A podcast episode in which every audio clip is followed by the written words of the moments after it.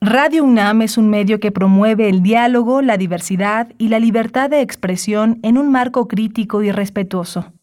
Los comentarios expresados a lo largo de su programación reflejan la opinión de quien los emite, mas no de la radiodifusora.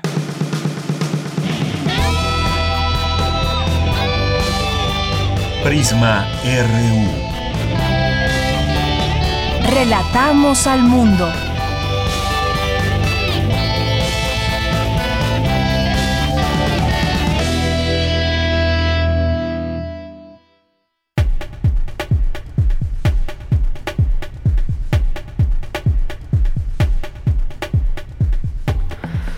Muy buenas tardes. Muchas gracias por acompañarnos ya aquí en Prisma RU. Estamos iniciando en esta en este momento la transmisión del programa en vivo, como todos los días que le acompañamos aquí en el programa como parte de las de la programación de Radio UNAM. Es la una de la tarde con cuatro minutos y tendremos mucha información luego de un fin de semana intenso en materia en materia deportiva. Tuvimos un tuvimos el maratón con cerca de la mitad de corredores como normalmente se venía dando, eh, pues evidentemente tiene que ver con la pandemia, eh, preparación quizás no igual que en otros años, gente que no se sintió con pues con todo el impulso para hacer esos 42, poco más de 42 kilómetros.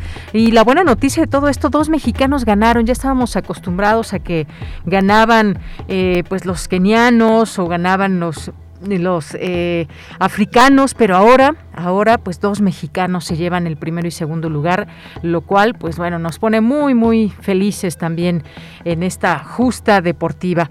Y bueno, pues también algunos todavía siguen siguen pagando sus apuestas por aquel partido de Pumas América. No demos nombres, no demos nombres. Eh, solamente quiero saludar con mucho gusto a mi compañero Denis Licea, que nos acompaña hoy aquí. Pero pues bueno, fue un partido muy intenso. Eh, hizo un excelente papel los, los Pumas y bueno, aquí que nos preguntaban que si había boletos, no, no tenemos boletos, pero bueno, desde casa espero que lo hayan disfrutado o quien fue a disfrutar en el estadio, pues aún mucho mejor. Pues gracias por estar con nosotros en esta, en esta tarde de lunes 29 de noviembre del año 2021.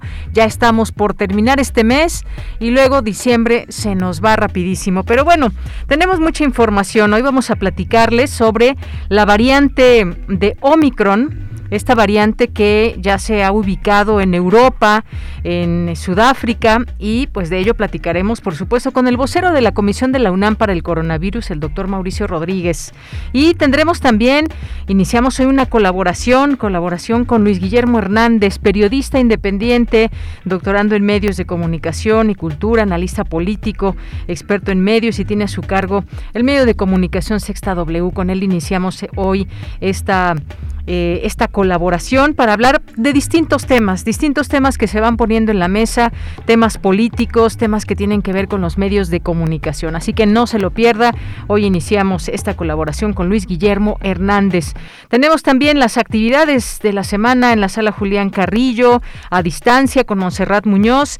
También tendremos, por supuesto, más información en nuestra segunda hora. Nos vamos a enlazar hasta la FIL Guadalajara con nuestro director Benito Taibo, que está por allá y nos va a platicar todos los pormenores de cómo inició esta FIL Guadalajara y qué ha pasado hasta el momento, que han pasado muchas cosas y él estará aquí platicándonos. También vamos a tener una entrevista con Lucía Sánchez, coordinadora de Chaltioli por el Centro Cultural Universitario Tlatelolco, que presenta esta propuesta expositiva que no busca ser un museo tradicional, sino ofrecer un espacio para la crítica y la reflexión.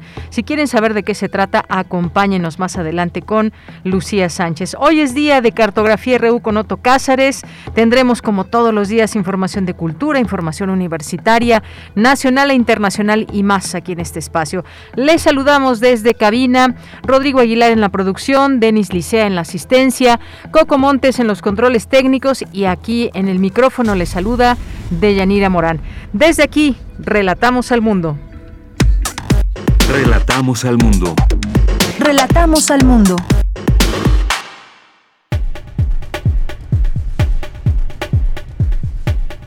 Una de la tarde con ocho minutos en la información universitaria entrega la UNAM reconocimiento a trabajadores administrativos por 25 y 50 años de servicio.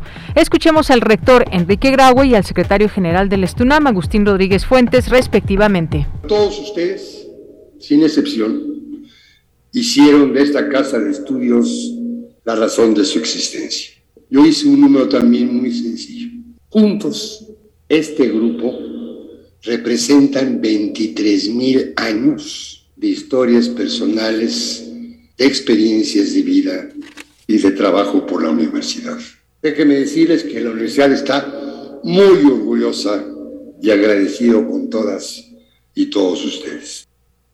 Estos ya casi dos años de padecimiento de un contagio pandémico mundial que nos ha impactado a todos y ahí es en donde tenemos que ponernos a reflexionar del alto grado de privilegio que representa y que significa trabajar para la Universidad Nacional Autónoma de México.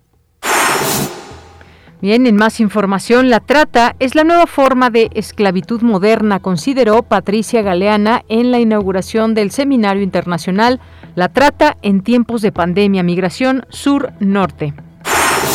Discuten los impactos de la pandemia en el trabajo académico, incluidos especialmente los diferenciados por razones de género y otros.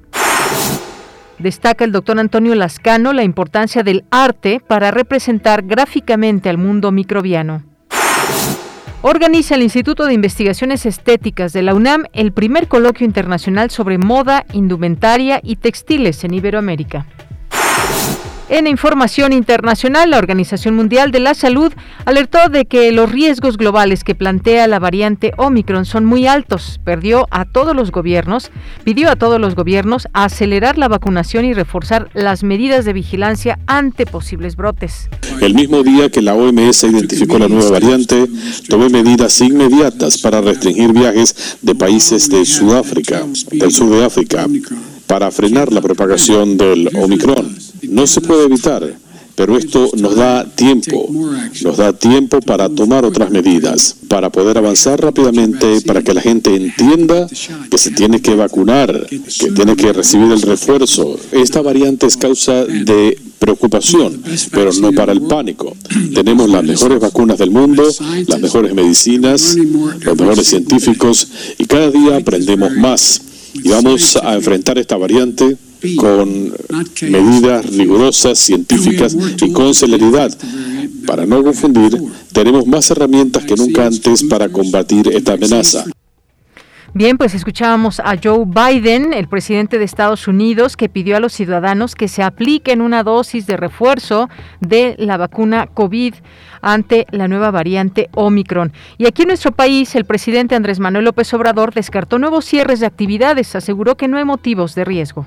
Vamos a, informar mañana. Tenemos eh, hoy una reunión como todos los lunes a las 6 de la tarde con todo el equipo de salud y ahí nos van a presentar un informe. Me han estado dando información pero se le está dando un seguimiento y se va a actuar, como siempre, con mucha responsabilidad. Bien, y en más información, por su parte, la jefa de gobierno de la Ciudad de México, Claudia Sheinbaum, pidió a la población no alarmarse por la variante Omicron. Aseguró que se refuerza la vigilancia epidemiológica en el Aeropuerto Internacional Capitalino. A nosotros nos corresponde la vigilancia epidemiológica en el aeropuerto, se está haciendo un eh, reforzamiento por parte de la Secretaría de Salud, pero sobre todo la coordinación también con la Secretaría de Salud del Gobierno de México, ellos son los que hacen el análisis, nosotros también tenemos eh, un convenio con IMEGEN, el Instituto de Investigación Genética también que hace investigación eh, relacionada en particular con las mutaciones del virus del COVID-19, el SARS-CoV-2. A partir de ahí es que nosotros pudiéramos llegar a saber si es que hay presencia de esta variante en la Ciudad de México. Hasta ahora no hay ninguna alerta en este sentido.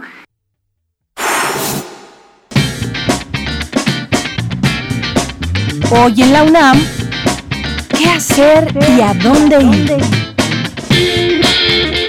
Durante el confinamiento, el equipo de Cultura UNAM hizo frente a la pandemia de COVID-19 con una parrilla de contenidos hechos con el objetivo de seguir la recomendación de quedarnos en casa para protegernos. Dicho material fue realizado por las y los bailarines del taller coreográfico de la UNAM, creando el ciclo Cultura UNAM en casa. Aún puedes consultar los tutoriales de rutinas de entrenamiento y relajación para condicionar el cuerpo y continuar cuidándonos durante la pandemia. Disfruta de más de 25 tutoriales que se encuentran disponibles en el canal oficial de YouTube del taller coreográfico de la UNAM. La serie Conciencia, Psicología y Sociedad, coproducción de la Facultad de Psicología y Radio UNAM, que difunde la ciencia psicológica y su relevancia social para desmitificarla y fortalecer el reconocimiento de esta disciplina como una ciencia, nos presenta hoy el tema Obesidad, la imperceptible pandemia del siglo XXI. En esta emisión la doctora Carla Edith González Alcántara, profesora de la Facultad de Psicología de nuestra máxima casa de estudios e investigadora de los trastornos de la conducta alimentaria, nos habla sobre las consecuencias de la obesidad y las acciones que pueden tomarse para disminuir su incidencia. La serie Conciencia, Psicología y Sociedad se transmite todos los lunes en punto de las 18 horas a través de nuestras frecuencias 96.1 de FM, 860 de AM y en línea www.radio.unam.mx. Otra opción que no te puedes perder es la serie Saben las Palabras, coproducción entre Radio UNAM y Editorial Planeta, bajo la conducción de la comunicadora y lexicógrafa Laura García. En ese espacio radiofónico el vocabulario lleva conocimiento y al mismo tiempo devuelve un sentido de gusto por la vida y las cosas al nombrarlas. Sintoniza hoy, en punto de las 18.30 horas, y su retransmisión los sábados a las 17 horas, nuestras frecuencias 96.1 de FM, 860 de AM y en línea www.radio.unam.mx. Disfruta de nuestra programación sonora y recuerda, aún debemos continuar con las medidas sanitarias para evitar un contagio de COVID-19.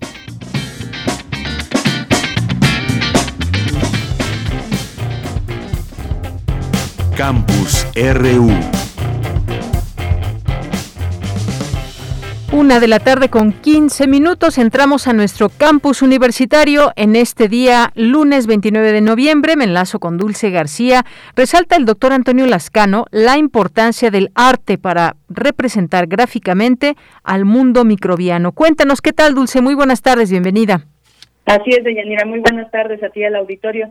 Deyanira, al impartir la charla Belleza Letal de los Patógenos Microscópicos como parte del ciclo de conferencias Ciencia, COVID y Arte que organiza Fundación UNAM, el doctor Antonio Lascano, miembro del Colegio Nacional, refirió a las formas en las que histórica y tradicionalmente se ha descrito a la naturaleza de forma casi artística mientras se le estudia. Escuchemos qué fue lo primero que dijo todo ese esfuerzo de eh, que hubo en el Renacimiento, que hubo con los tlacuilos, en el caso mesoamericano, de representación de la naturaleza. Algunas veces eh, las representaciones eran un poco inexactas, a veces eran hilarantes, a veces eran de una precisión verdaderamente eh, sorprendente. Es bien sabida la historia que hay atrás del dibujo del rinoceronte que hizo Alberto Durero, que lo hizo sin haber visto jamás un rinoceronte eh, y si ustedes eh, incluso eh, piensan en las colecciones de la UNAM, existe una tradición gráfica deslumbrante de los naturalistas en una época feliz en que para ser científico la gente podía ser anatomista, médico, dentista, filósofo y todo al mismo tiempo. Las disciplinas no estaban tan separadas. Y bueno, Deyanira, el doctor Lascano detalló también en qué momento de la historia se comenzó a estudiar el mundo microbiano y a representar gráficamente a través del arte, como tú lo decías en un principio. Escuchemos es a partir del siglo XIX. Uno, la biología empieza a adquirir su carta de naturalización como tal, eh, como una disciplina propia, en primer lugar. En segundo lugar, tenemos microscopios cada vez más, más refinados. Y en tercer lugar, y esto coincide con el desarrollo de la teoría eh, de la evolución. El primer evolucionista es Lamarck, que en 1809 publica su libro de la Philosophie y este realmente eh, marca, ese, eh, se convierte como el acta de nacimiento, la fe de bautismo, si lo quieren ver ustedes así, de Charles Darwin, porque él nace precisamente ese año. Deyanira Antonio Lascano dijo que donde alcanza momentos notables la representación artística de esta naturaleza combinada con la ciencia es con la obra de Ernest Haeckel, eh, principal difusor de la obra de Charles Darwin en el siglo XIX, y por lo, lo cual recomendó echarle un ojo a esta obra. Esta es la información de Yanira. Bien, pues muchísimas gracias por esta información, Dulce. Buenas tardes. Gracias a ti, muy buenas tardes. Bien, pues nos vamos ahora con Cindy Pérez Ramírez. Estudian en el Instituto de Investigaciones Jurídicas las promesas y limitaciones de la enseñanza remota y de las nuevas metodologías digitales para la enseñanza. ¿Qué tal, Cindy? Muy buenas tardes. Adelante con tu información. ¿Qué tal, Deyanira? Muy buenas tardes a ti y a todo el auditorio de Prisma RU. La pandemia por COVID-19 ha dejado un profundo impacto social y económico en los estudiantes de universidades públicas puesto que muchos de ellos han reducido el número de asignaturas inscritas. Así lo dijo el doctor Abel Rodríguez de la Facultad de Derecho, Ciencias Políticas y Sociales de la Universidad Nacional de Colombia. Esto durante el primer encuentro de la red de institutos públicos de investigación en Derecho en América Latina. Estás muteada. Reflexiones sobre los impactos de la pandemia en el trabajo de investigación y docencia, retos, oportunidades y limitaciones de la virtualidad o haciendo labor, eh, pues, trabajos, labores, ya sea en el hogar o ya sea de, carácter pues, remunerado para tratar de soportar los gastos de, sus familias.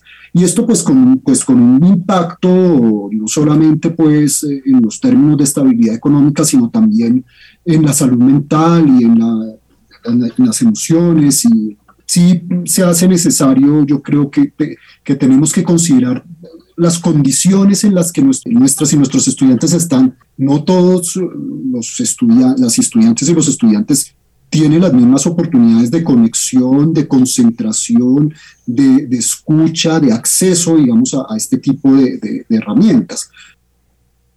En su intervención, la doctora María Lisa Franco Martín del Campo del Instituto de Investigaciones Jurídicas de la UNAM hizo referencia a la corresponsabilidad de los cuidados y a las dobles cargas de trabajo que enfrentaron las mujeres en la pandemia, así como la brecha digital que existe. El mecanismo de seguimiento a la Convención Interamericana, MESECBI, eh, de la Organización de Estados Americanos, alertó sobre la brecha digital por motivos de género, que menos mujeres en el mundo tienen acceso a Internet, menos mujeres en el mundo tienen acceso a un celular, a una computadora. En un mundo que se traslada a lo digital, en un mundo que nos dice que vamos a estar en la virtualidad, si las mujeres no tienen acceso a este tipo de herramientas, pues entonces quedan excluidas. Es que de acuerdo con la Organización Internacional del Trabajo, las mujeres realizamos el 76.2% de todas las horas de trabajo de cuidado no remunerado. Y por supuesto que nos coloca en situaciones distintas. También me parece muy importante colocar un elemento y es el de eh, cómo la pandemia pues lo que hizo fue romper en mucho las redes de apoyo, como también se tomaron decisiones de política pública que no tuvieron ni perspectiva de género ni perspectiva de infancia. Deyanira, los participantes coincidieron en la necesidad de establecer esta red de institutos públicos de investigación en Derecho en América Latina, en universidades públicas como la UNAM, la Universidad Nacional de Colombia y de Sao Paulo. Esta es la información que tenemos. Gracias, Cindy. Muy buenas tardes. Muy buenas tardes. Hasta luego. Luego nos vamos a conectar ya con mi compañera Virginia Sánchez. Inicia el primer coloquio internacional sobre moda, indumentaria y textiles en Iberoamérica. ¿Qué tal, Vicky? Muy buenas tardes. Adelante. Hola, ¿qué tal, Deya? Muy buenas tardes a ti y al auditorio de Prisma RU. El Instituto de Investigaciones Estéticas de la UNAM, a través del Seminario Permanente de Estudios sobre la Indumentaria y Modas en México, organizó el primer coloquio internacional sobre moda, indumentaria y textiles en Iberoamérica, que se llevará a cabo del 29 de noviembre al 1 de diciembre, con el objetivo de propiciar un intercambio académico en las materias que ocupan este campo de estudio en México, vistas desde la multidisciplina y con la participación de colegas de distintos países iberoamericanos, en específico cinco países dedicados a investigar esta temática. Durante la inauguración del coloquio, la directora del Instituto de Investigaciones Estéticas, Angélica Velázquez Guadarrama, señaló la importancia de abordar desde la producción de los mismos textiles y el cómo una necesidad primaria como es la de cubrir el cuerpo se ha convertido con el transcurso de los siglos en un tema en el que confluyen aspectos sociales, económicos, culturales. Escuchemos. La interdisciplina va totalmente de la mano con el tema y esto creo que se ha tratado como muy, muy bien en las mesas, es decir, los espacios de producción, los sujetos de producción y en este sentido también transversal, ¿no? Porque va desde, desde el siglo XVII hasta nuestra época. Me parece también que uno de los grandes aciertos del coloquio es esta incorporación de colegas que vienen de España, de Argentina, de Colombia, de Irlanda, de Chile, de Italia y diversas entidades también de México. Por su parte, Julieta Pérez Monroy del Seminario Permanente de Estudios sobre la Indumentaria y Modas en México detalló las temáticas que en general se presentarán en las mesas que conforman este primer coloquio. Escuchemos veremos mesas que tratan desde las condiciones de trabajo, tanto de creadores como de empleados o de trabajadores, costureras y sastres. Hablaremos también de los usos sociales que ha tenido la moda, así como sus expresiones culturales. Tendremos una mesa especial que tratará sobre los textiles, también en, alguna prenda específica y el trabajo de conservación, restauración. Una cuarta mesa sobre las modas y las artes. Tendremos, no nos podía faltar también una mesa sobre género, sobre estudios del cuerpo en relación con la indumentaria y las modas. Para concluir, algo que pensamos que es muy importante y es una discusión acerca del estado del arte o el estado de la cuestión que guardan estos estudios en el ámbito iberoamericano. Finalmente, Eric Velázquez García, coordinador del posgrado en Historia del Arte, destacó la importancia de este coloquio, dijo, para abordar y visibilizar este campo emergente que también integra el posgrado a su cargo. Y para seguir este primer coloquio internacional sobre moda, indumentaria y textiles en Iberoamérica, es a través del canal de YouTube del Instituto de Investigaciones Estéticas, arroba IIEUNAM de ella. Esta es la información. Vicky, muchísimas gracias y buenas tardes. Buenas tardes.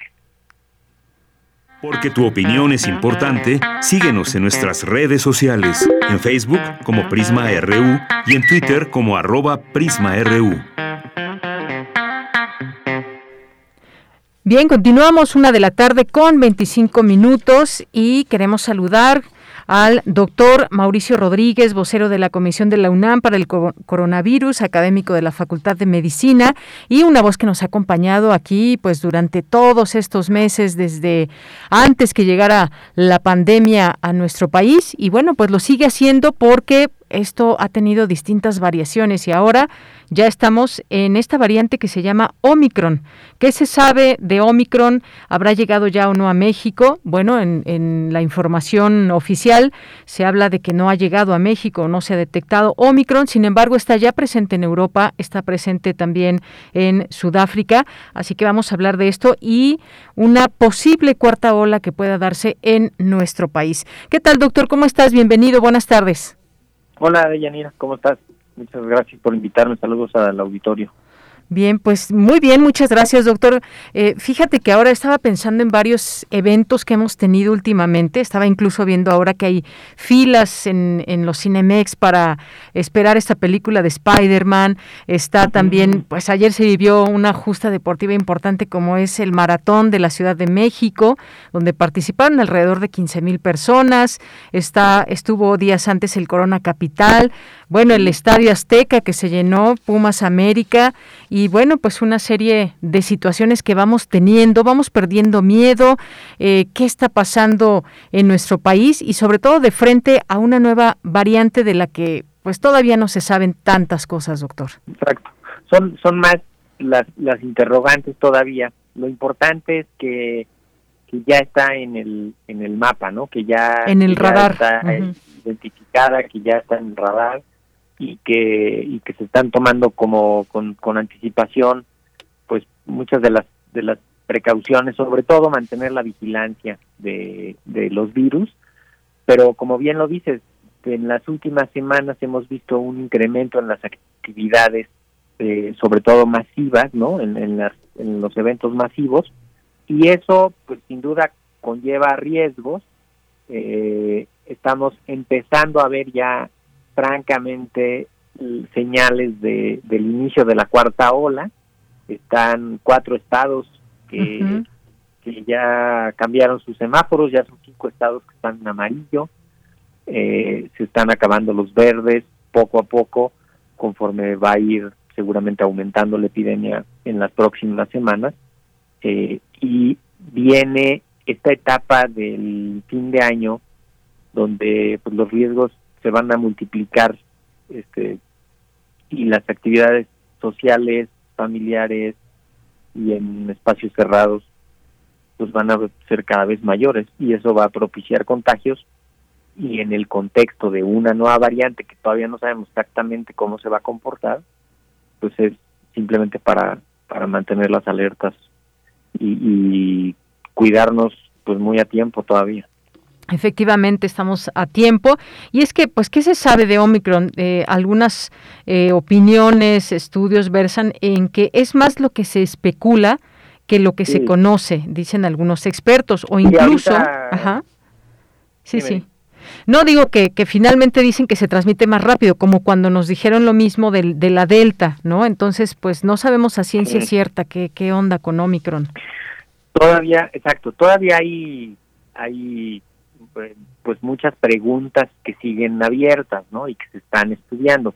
Hay algunos reportes periodísticos que, que empiezan a, a recabar el testimonio de varios de los médicos que han estado involucrados en los, casos, eh, sobre todo en Sudáfrica, donde quieren pues como hacer notar que, que es muy fuerte, que los pacientes les va muy mal, pero pues definitivamente esto debe de ser simplemente una llamada de, alerta para poder construir la evidencia lo más de la forma más confiable posible para poder comunicarlo y poder tomar las acciones las acciones necesarias no digo de entrada el hecho de que la hayan hecho una de que la hayan nombrado y clasificado como variante de preocupación pues prácticamente de la noche a la mañana en muy poco tiempo eso ya, simplemente eso sí nos tiene que poner eh, las alertas encendidas a todos, a los que van a hacer una fiesta este viernes, a los que fueron a una fiesta el fin de semana, a los que van a ir a un evento esta semana, a los que van a viajar en las siguientes semanas. O sea, todos tenemos ahorita que modificar la, la, lo que estemos pensando, simplemente porque ya nos dijeron, ahí hay una variante de preocupación. La variante tiene los, los cambios suficientes en su, en su información genética, eh, los cambios suficientes que pueden afectar su desempeño en, en, la infección, puede ser que sea más contagiosa, puede ser que sea eh, un poquito que se le escape a la respuesta inmune, eh, puede ser que y, eso es lo que se tiene que estudiar en las siguientes semanas, ¿no? Eso va a ser va a ser motivo de, de mucho análisis y de mucha información y, y quizá recordar, Villanira, que pues, sí. esta variante, la Omicron, la Delta, la Galfa, la Beta, la Gamma, la Mu, todas, y el virus original, se previenen de la misma manera. Entonces tampoco hay que darle vueltas como de que, híjole, ahora sí hay que ponernos el cubrebocas. No, pues, a ver, es el cubrebocas, la ventilación, la higiene, la sana distancia, administrar los contactos, ¿no? creo que eso es algo que hay que ir pensando ahorita ya en estas fechas, administrar los contactos, reducir los riesgos. Eh, eso va a prevenir a la Delta, a la Omicron, a la Mu, a la que siga, ¿no? Eso son cuidados universales. Así es. Y bueno, pues sí ha habido variantes locales específicamente que pues no ha pasado, digamos, a mayores. Y, algo que también nos preguntamos, bueno, los síntomas, ¿cuál, ¿cuáles son las variaciones entre los síntomas de una eh, Delta, de una Omicron, de una Mu? Hay una entrevista que le hicieron a la doctora Angelique Etzi, presidenta de la Asociación Médica de Sudáfrica, y ella hablaba de que esta nueva variante Omicron de coronavirus ha presentado... Eh, se han presentado síntomas muy leves o incluso dice, dice, y lo que estamos viendo ahora en Sudáfrica, y recuerden que estoy en el epicentro, es extremadamente leve. Eso le dijo a un periodista de la, de la BBC. Entonces, bueno, esto digamos que hay que poner atención como, como tú bien dices, todas las variantes pues se contagian de la misma manera. Entonces, bueno, sea una u otra, ahí está el cubrebocas, la sana distancia y más.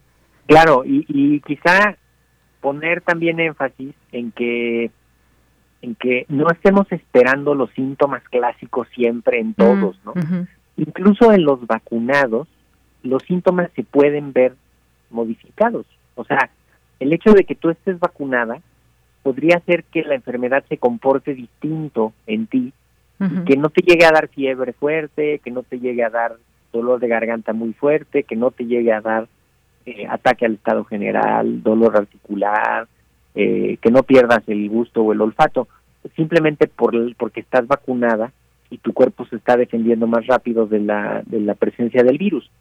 Entonces, ahorita cualquier sintomatología hay que observarla, hay que vigilarla, pero lo más importante, hay que evitar contagios.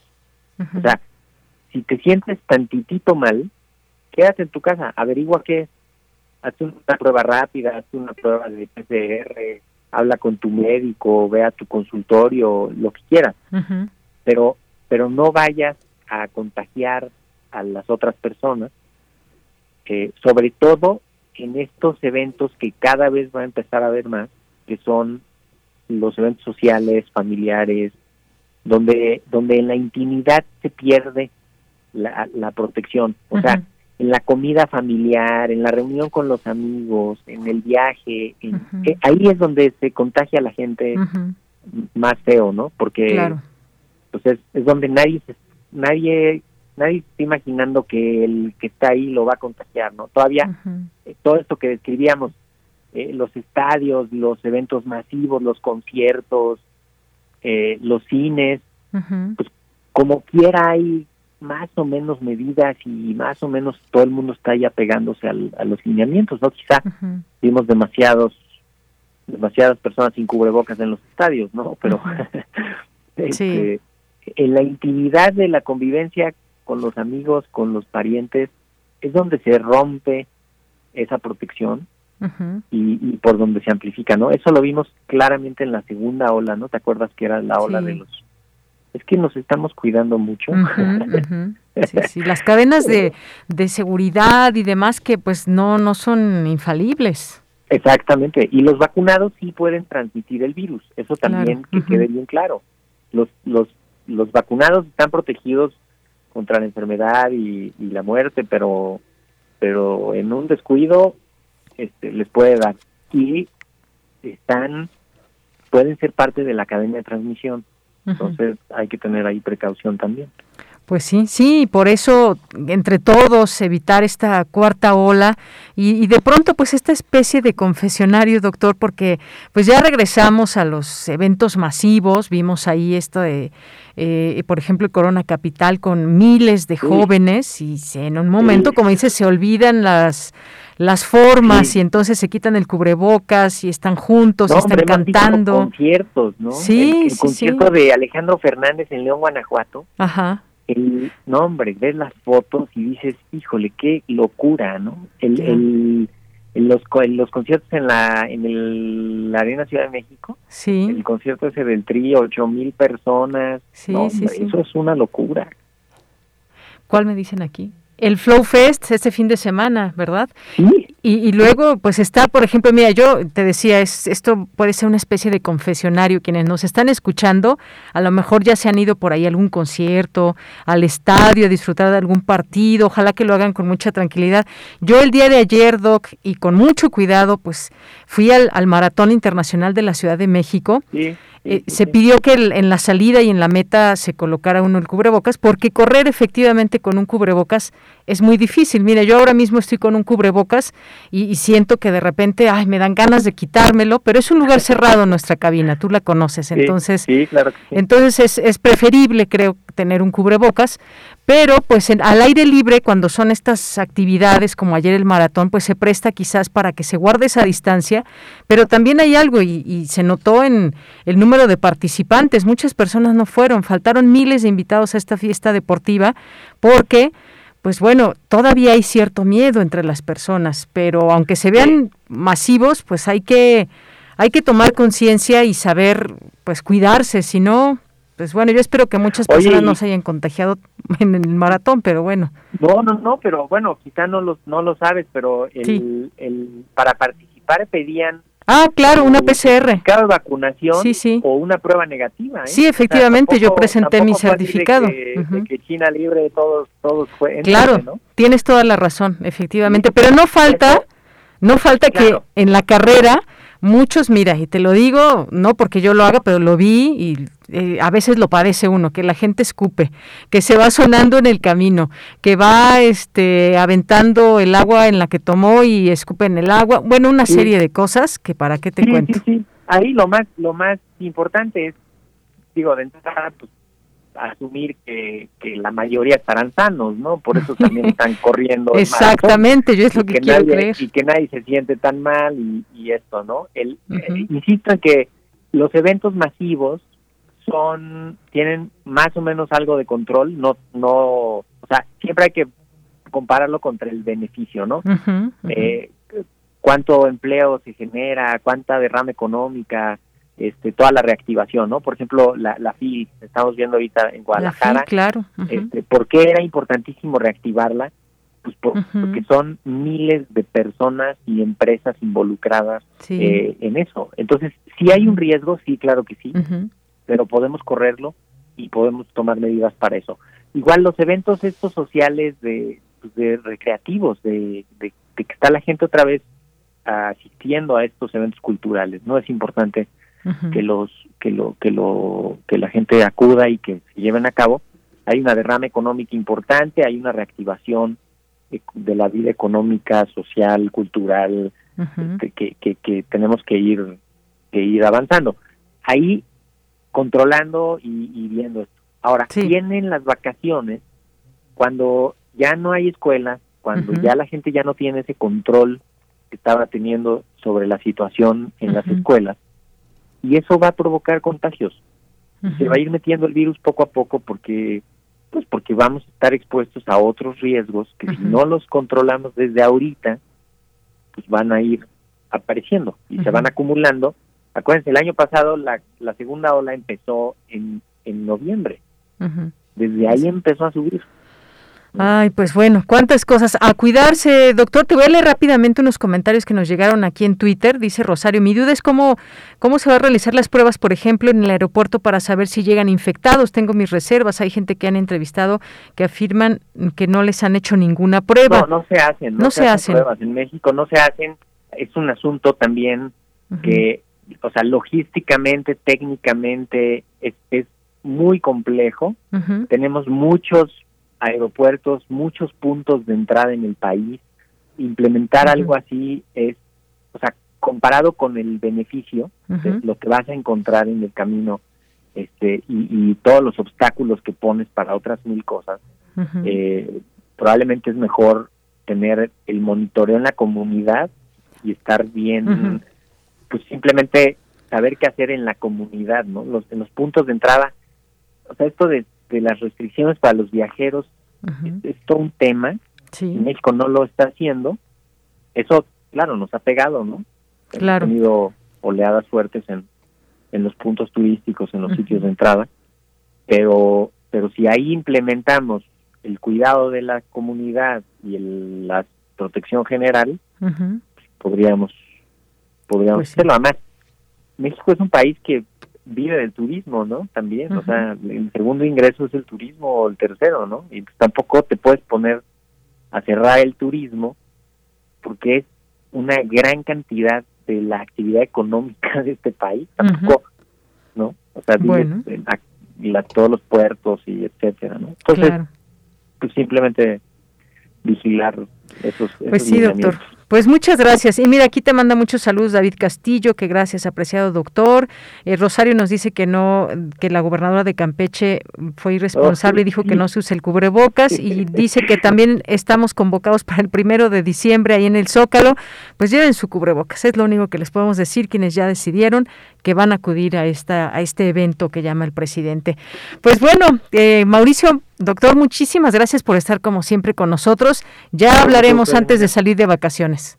Claro que sí, con mucho gusto estamos al pendiente. Te mando un abrazo y saludos también al auditorio que nos, nos escribió y nos saluda. Claro que sí. Estamos en contacto. Un abrazo. Hasta luego, un abrazo, doctor Mauricio Rodríguez, vocero de la Comisión de la UNAM sobre el coronavirus. Tu opinión es muy importante. Escríbenos al correo electrónico prisma.radiounam@gmail.com.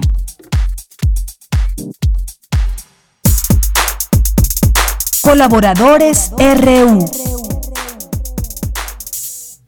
Bueno, pues como les había dicho al inicio, y no quiero hacer más preámbulo, pero pues ya estará con nosotros aquí cada 15 días Luis Guillermo Hernández, que es periodista independiente, doctorando en medios de comunicación y cultura, analista político, experto en medios y tiene a su cargo el medio Sexta W. Te doy la bienvenida, Luis Guillermo Hernández, aquí en este espacio de Prisma RU de Radio UNAM. Buenas tardes. Muy buenas tardes, Deyanira. Para mí es un verdadero honor tener la oportunidad de analizar la realidad desde los micrófonos de Radio 1. Pues gracias para nosotros también es un honor que puedas estar aquí con nosotros. Y bueno pues me voy rapidito porque ya ya te quitamos por ahí un minuto pues algunos de los temas. Fíjate que ha estado muy de pronto en medios de comunicación y demás que luego hablaremos también de medios Luis Guillermo pero pues esta digamos eh, pues este este tema de la carrera presidencial. El tema de la carrera presidencial va a ser Claudia Sheinbaum va a ser eh, Marcelo Ebrard. Estamos muy digamos todavía con mucho tiempo de anticipación, pero se está hablando de ello. Incluso el presidente habló y se refirió a que él respetará una encuesta en su debido momento. Pero ¿qué te parece este tema pues puesto ahí para empezarse, digamos, a tocar desde, desde los medios de comunicación? Es, es indudable que para los medios de comunicación el tema de la asociación presidencial siempre es muy atractivo, principalmente por toda la carga política y de, pues, de, controversia que genera la designación de los candidatos a, la, a, la, las diferentes eh, aspiraciones partidistas. Me parece que además en este gobierno eh, el hecho de que desde la propia presidencia de la República se incentive abiertamente el perfil no de uno o de dos, sino de hasta seis diferentes aspirantes, pues abre una dinámica muy distinta y además muy interesante en los medios de comunicación.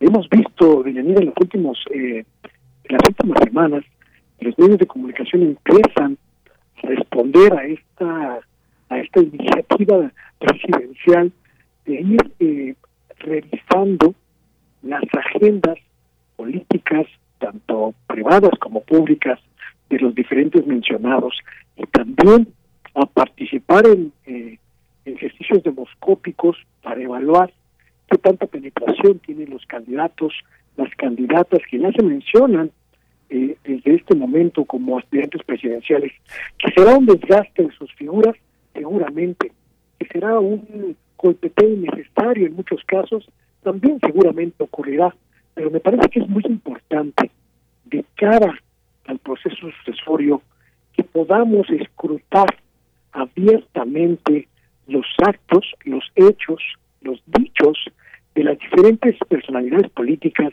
que ya se mencionan como futuros aspirantes. Me parece que someterlos al escrutinio constante, al escrutinio prácticamente permanente en los medios de comunicación puede redundar en una nueva dinámica de rendición de cuentas, pero también una nueva dinámica de Yanira en la que podamos participar abiertamente los ciudadanos, las ciudadanas, en este ejercicio de elegir a las figuras que contenderán por la presidencia de la República. Un juego muy arriesgado el que se ha abierto este sexenio en torno de los destapados, pero también me parece un ejercicio muy atractivo porque ninguna, ninguno de los aspirantes, Claudia Sheinbaum, eh, Marcelo Ebrard en primer en primer término, y el resto de los mencionados, la secretaria de Economía, Tatiana Cloutier, la secretaria de Energía eh, el senador eh, Ricardo Montreal, el embajador eh, eh, Moctezuma Barragán, ninguno de ellos se salva del escrutinio, de la crítica, pero sobre todo de la observación profunda cómo tienen sus redes de, de política cómo hacen su trabajo público y sobre todo cómo están sus cuentas con la sociedad mexicana.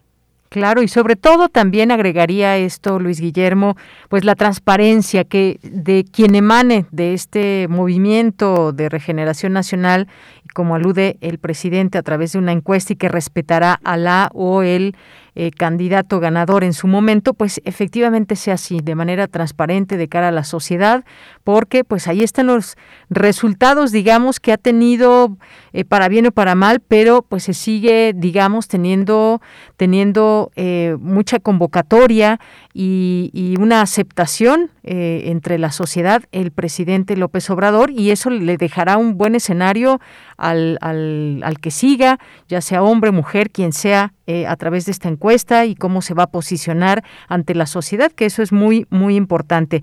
Y luego pasamos al siguiente tema, Luis Guillermo, que tiene que ver con pues los tres años ya de gobierno prácticamente del presidente eh, Andrés Manuel López Obrador, esta convocatoria que hace para el próximo miércoles ahí en el Zócalo Capitalino, que ha sido, pues ya sabes, todo lo que pasa puede ser criticable o no, pero ahí está en medio todavía de una situación de salud delicada. Él dice lleven su cubrebocas, pero pues veremos qué sucede. Hay muchos eventos que se han visto afectados por ese tema de salud. ¿Qué te parece esta convocatoria?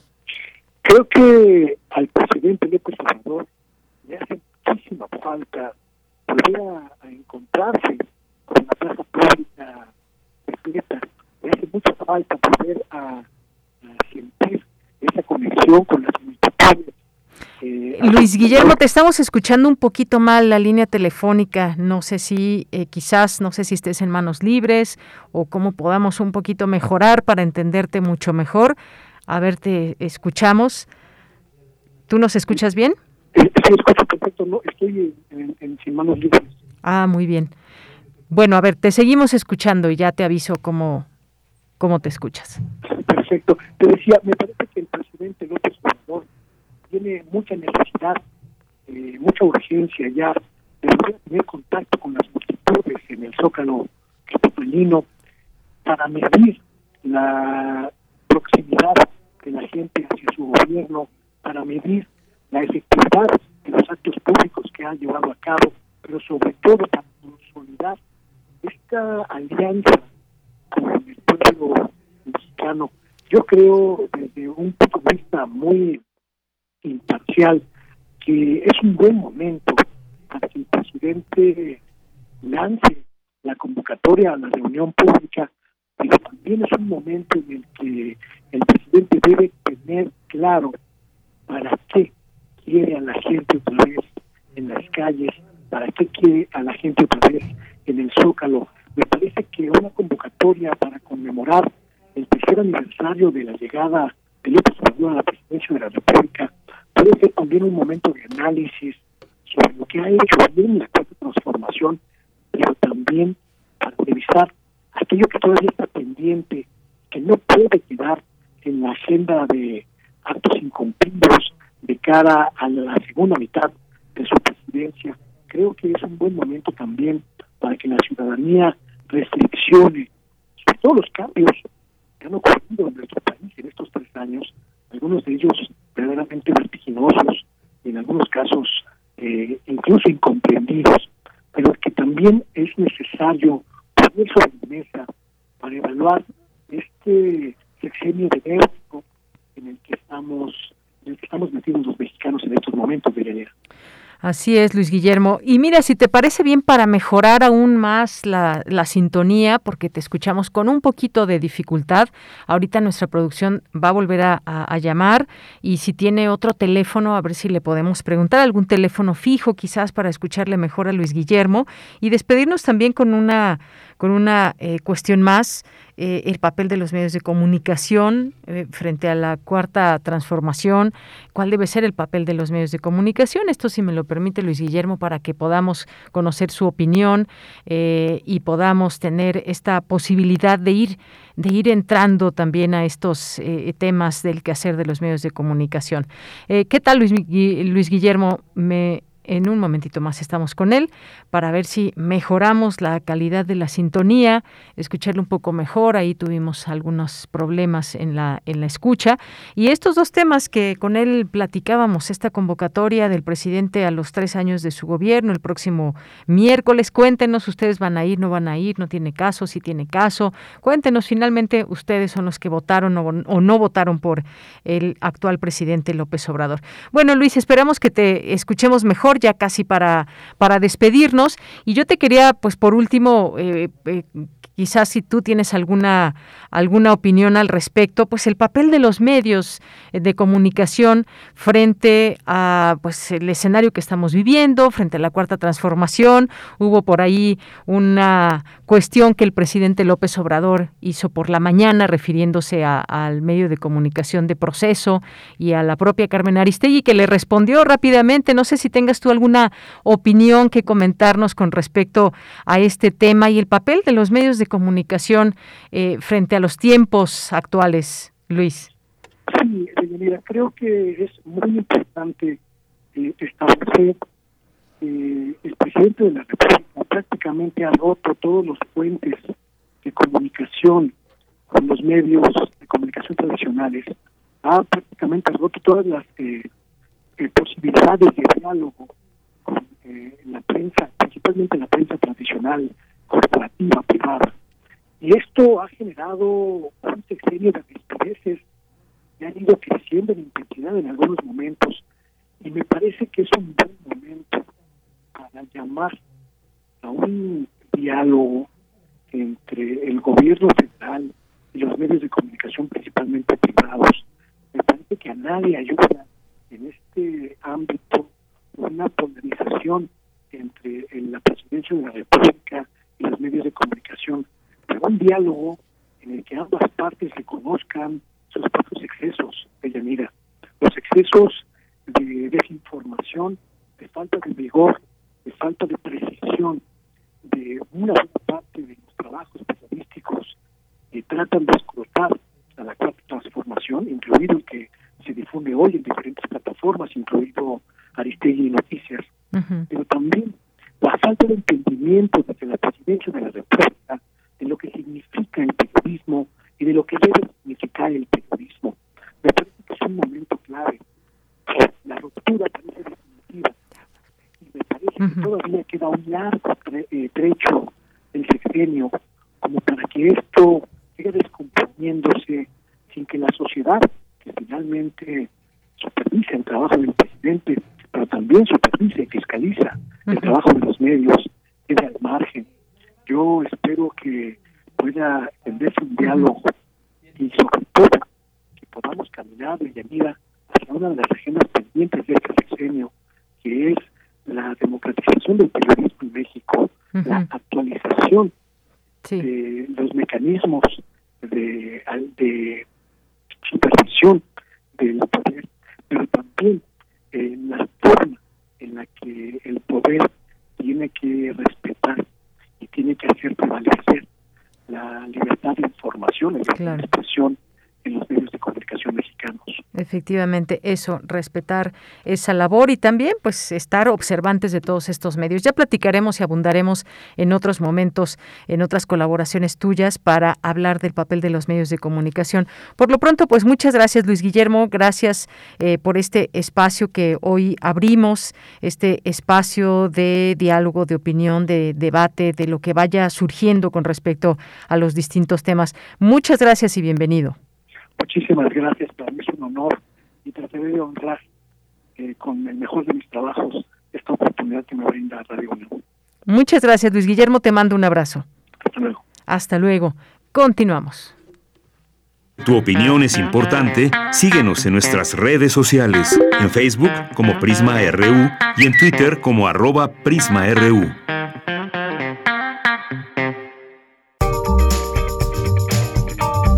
Sala Julián Carrillo presenta.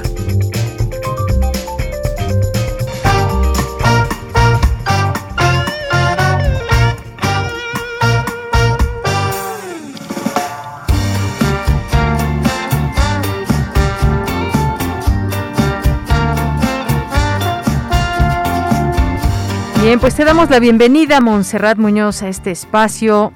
Buenas tardes. Hola, ¿qué tal, Deyanira? Felicidades por correr el maratón. Me encantó la reflexión que compartiste y bueno, te saludo con mucho cariño. Gracias, Monse. No lo corrimos completo, pero bueno, hay quien sí lo corrió completo, ¿eh? Y en este programa estará en unos momentos más. Pero ¿a poco no se vivió completo? De eso se trata, de compartir, de hacer equipo y bueno, también eh, me llamó la atención la anécdota que decías que alguien en el, en el público gritó tu nombre y me parece que justo para eso estamos, para enlazarnos con nuestros sueños a través de las voces de los demás. Decimos en Radio UNAM, nuestra es la voz, de todos la palabra, esa frase de León Felipe que nos anima a saludarte, por ejemplo, en estos lunes, agradeciendo el espacio, también al equipo de Prisma RU y a todos quienes pueden gritar tu nombre y también pueden gritar que son fans de Intersecciones y también pueden decir que son nuestros radioescuchas. Seguimos programando para y por ustedes, para enlazarnos entre mundos posibles. Y bueno, pues este lunes me quiero eh, atrever a compartirles de corazón que la música que están escuchando a lo mejor la reconocerán, son himnos de esta banda legendaria llamada Los Rastrillos, Rastrillos, Rastrillos. Em, son de las bandas más icónicas, simbólicas, transgresoras, resistentes, a través del reggae y de fusión de géneros musicales, con más de 30 años de carrera han hecho de amistades en todo el camino y bueno, también de historias entrañables.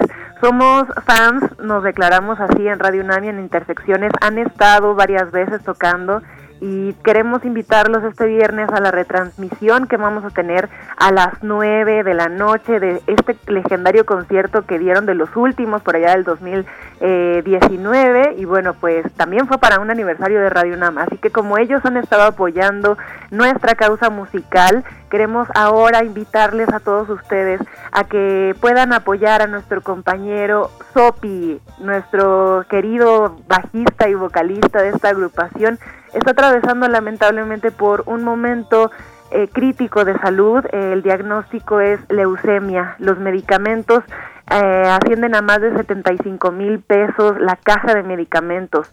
Todos tenemos una oportunidad de apoyar tanto a la banda, tanto a su causa. Les voy a dejar en el Twitter eh, la cuenta para las donaciones y bueno, pues mucha gente del ámbito musical está haciendo de verdad hasta lo imposible. Por ejemplo, Iraida Noriega, esta exitosa cantante, también leyenda mexicana, eh, rifó un teclado. El miércoles pasado estuvieron muchas bandas como Triciclo Circus Dance, en el Teatro de la Ciudad de Esperanza Iris, todo por Sopi. Fuerza Sopi es el hashtag y bueno, también el domingo hicieron una, un compilado de bandas con temas importantes sobre la resistencia canábica.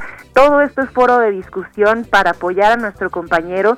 Se requiere donación en efectivo, también eh, mucho ánimo que escuchen y reproduzcan la música de los rastrillos en plataformas, que compartan los videos, que tuiteen, que se pongan la playera y que por supuesto también nos acompañen en Radio UNAM para ser parte de este movimiento Fuerza Sopi. Queremos mantenernos positivos a pesar de los golpes de realidad como en las letras de este gran compositor, así no lo marque en la música, pues tenemos que enfrentarnos ante los sueños con más sueños. Están invitadas e invitados de Yanira, muchas gracias por este espacio. Nos encontramos el viernes 8.30 con ellos en entrevista.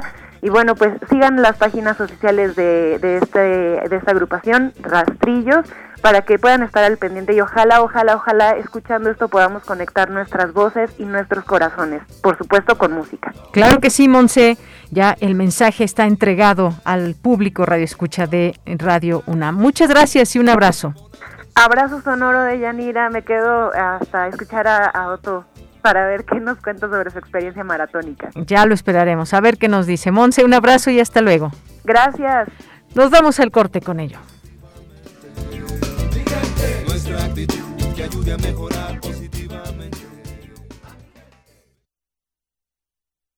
RU, relatamos al mundo.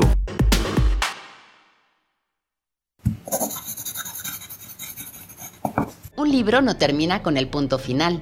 No es solo la escritura y la corrección. Hay mucho más que un proceso creativo o un arranque de inspiración. Las palabras encierran conocimiento y cultura, pero también gustos y texturas.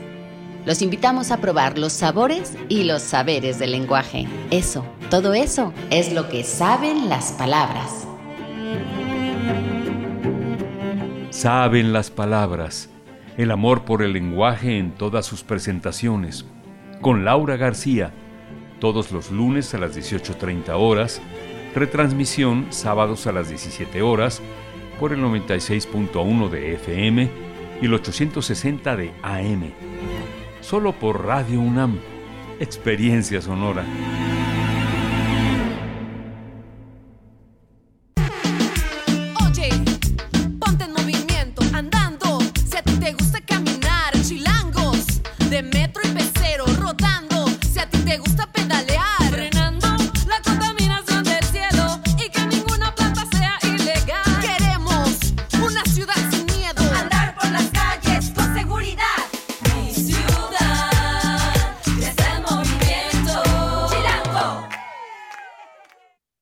Movimiento Ciudadano.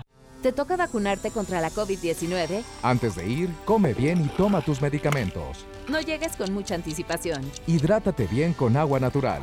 Si tienes dudas, visita mivacuna.salud.gov.mx. Recuerda, la vacuna te protege y protege a quienes queremos. Cuidémonos entre todos, vacúnate y no bajes la guardia. Gobierno de México. Este programa es público ajeno a cualquier partido político. Queda prohibido el uso para fines distintos a los establecidos en el programa. Qué curioso. Un señor caminando a un lado de la carretera. En medio de la nada. Y vestido de negro. ¡Ah, canijo! Tiene sangre en la espalda. ¿Quién podrá ser?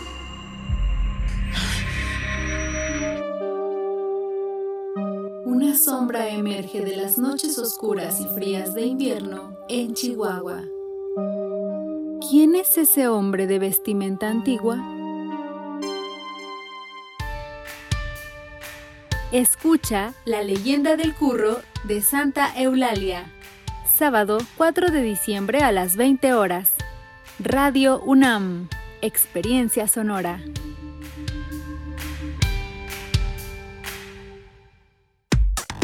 Relatamos al mundo. Relatamos al mundo. Mañana en la UNAM, ¿qué hacer y a dónde ir? En el marco del Festival Internacional de Cine de la UNAM 2022, la Facultad de Ciencias Políticas y Sociales, la Escuela Nacional de Artes Cinematográficas, la Coordinación de Difusión Cultural y la Filmoteca de la UNAM abren la convocatoria del doceavo concurso de crítica cinematográfica Alfonso Reyes Fósforo, en la cual podrán participar estudiantes de bachillerato, licenciatura y posgrado de la UNAM, así como público en general y exalumnos. El tema de los ensayos es libre, pero deberá referirse a una de las tres películas seleccionadas por el Festival Internacional de Cine de la UNAM, que serán exhibidas de forma virtual según la plataforma que el FIC UNAM designe. La fecha límite de inscripción es el 10 de enero de 2022. Consulta las bases de la convocatoria en el sitio oficial www.ficunam.unam.mx. El Colegio de San Ildefonso te invita a participar en el taller en línea Nuestro papel como consumidores en la búsqueda de una sociedad sustentable, a cargo del geógrafo y especialista en política alimentaria, Octavio Navarrete Sendejas. El cupo es limitado. Consulta la convocatoria completa en el sitio oficial y las redes sociales del Colegio de San Ildefonso. Recuerda que del 19 de noviembre al 8 de diciembre se lleva a cabo la edición número 70 de la Muestra Internacional de Cine, la cual podrás disfrutar en las salas del Centro Cultural Universitario. Consulta la programación completa en el sitio oficial www.filmoteca.unam.mx. Y recuerda que durante tu visita a los diversos espacios y recintos culturales universitarios deberás seguir las medidas sanitarias para evitar un contagio de COVID-19. Para Prisma RU, Daniel Olivares Aranda.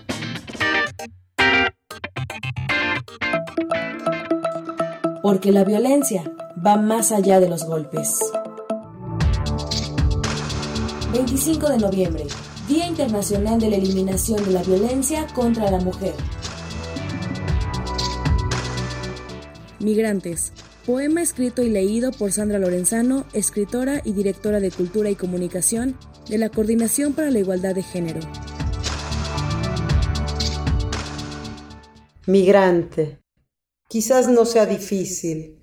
Hay que cerrar los ojos, así, y dejarse mecer por el ritmo del tren, pero no, no dormirse nunca.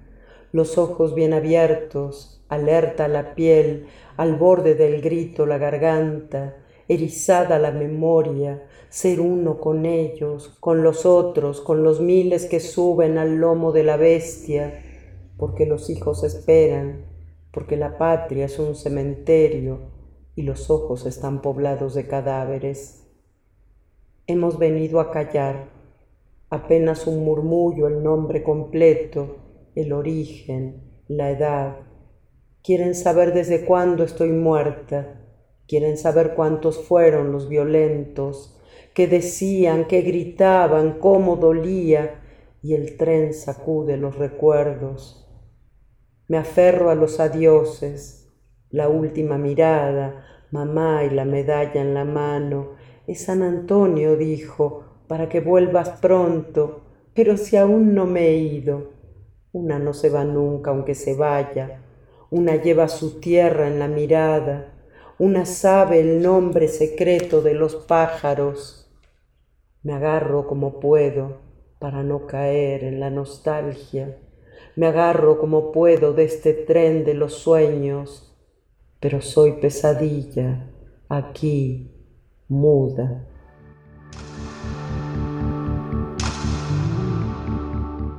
Migrantes. Poema escrito y leído por Sandra Lorenzano, escritora y directora de Cultura y Comunicación de la Coordinación para la Igualdad de Género.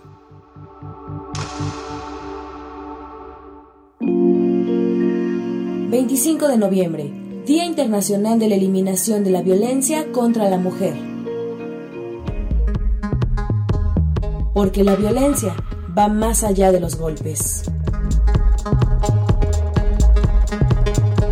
Dos de la tarde con nueve minutos, estamos de regreso aquí en Prisma RU. Gracias a las personas que amablemente nos escriben en nuestras redes sociales, en arroba Prisma RU, en Twitter y en Facebook nos encuentran como Prisma RU. Pues gracias, como siempre, esa es la palabra eh, que pues les decimos a todos ustedes y todas que están aquí atentas y atentos, presentes en este espacio.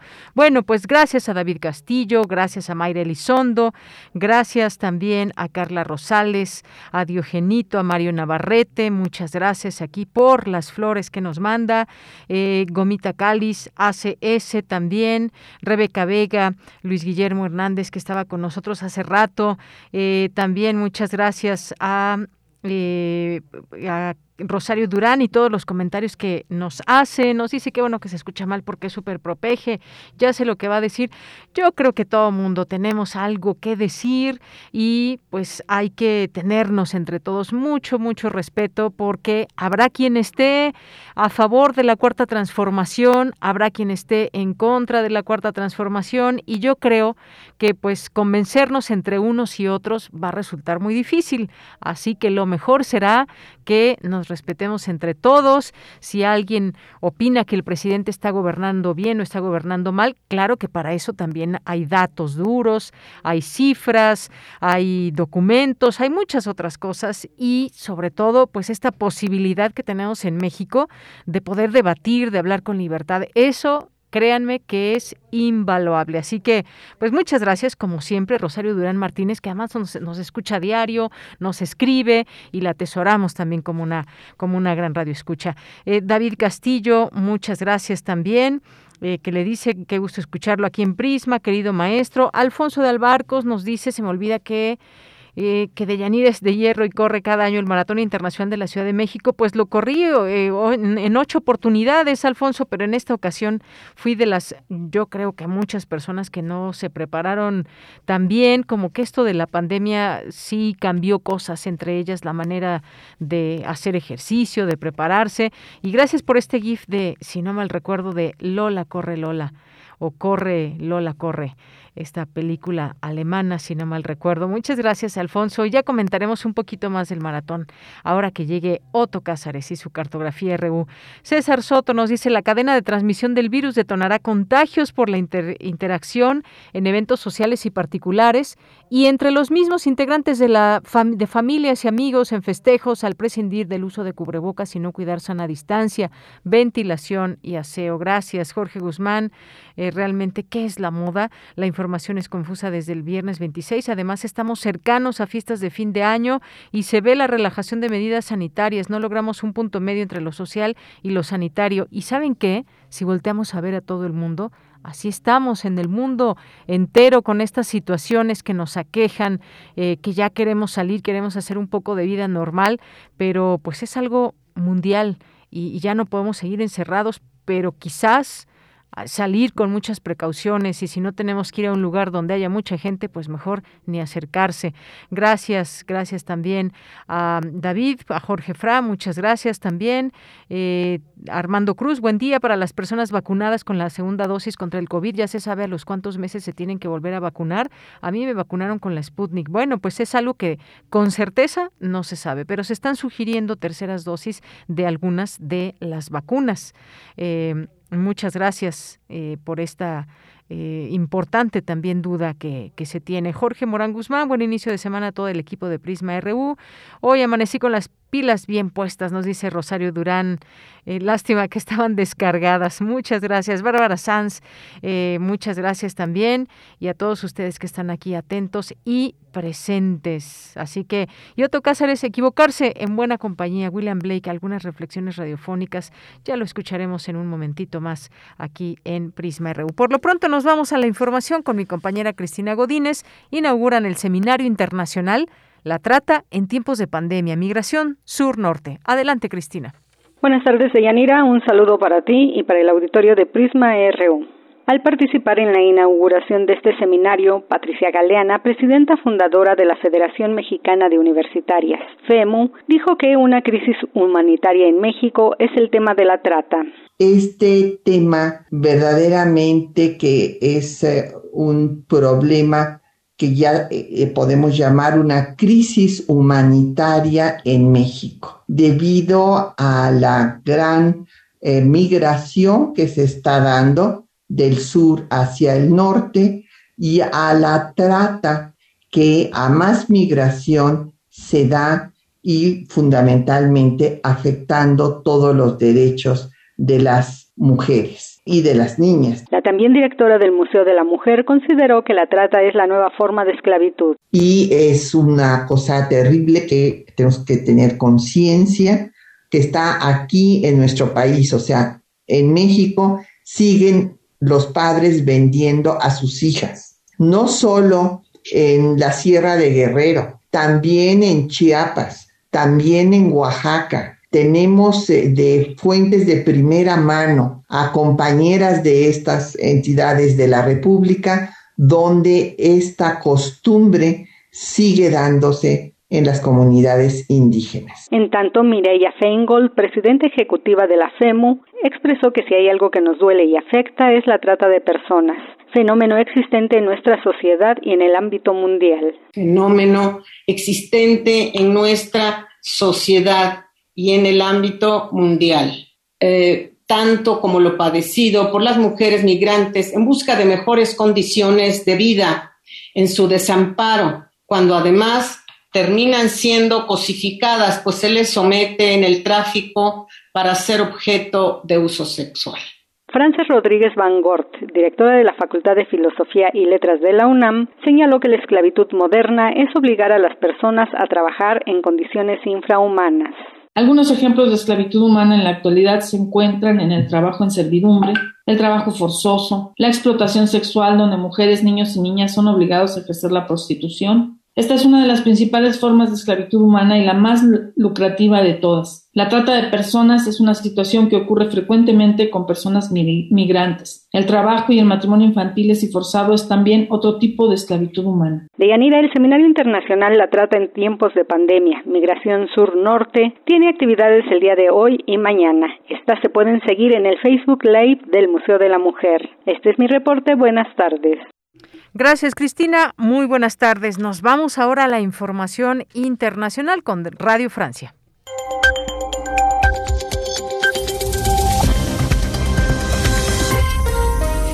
Hola a todos, bienvenidos a la sintonía de Radio Francia Internacional que comienza ya con un rápido repaso a la actualidad internacional de este lunes 29 de noviembre.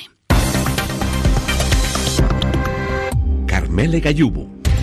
Omicron, la nueva variante del coronavirus, tiene muchas posibilidades de extenderse a través del mundo, lo dijo esta mañana la Organización Mundial para la Salud, precisando, no obstante, que todavía hay muchas incertidumbres sobre la peligrosidad y la capacidad de transmisión de la nueva variante.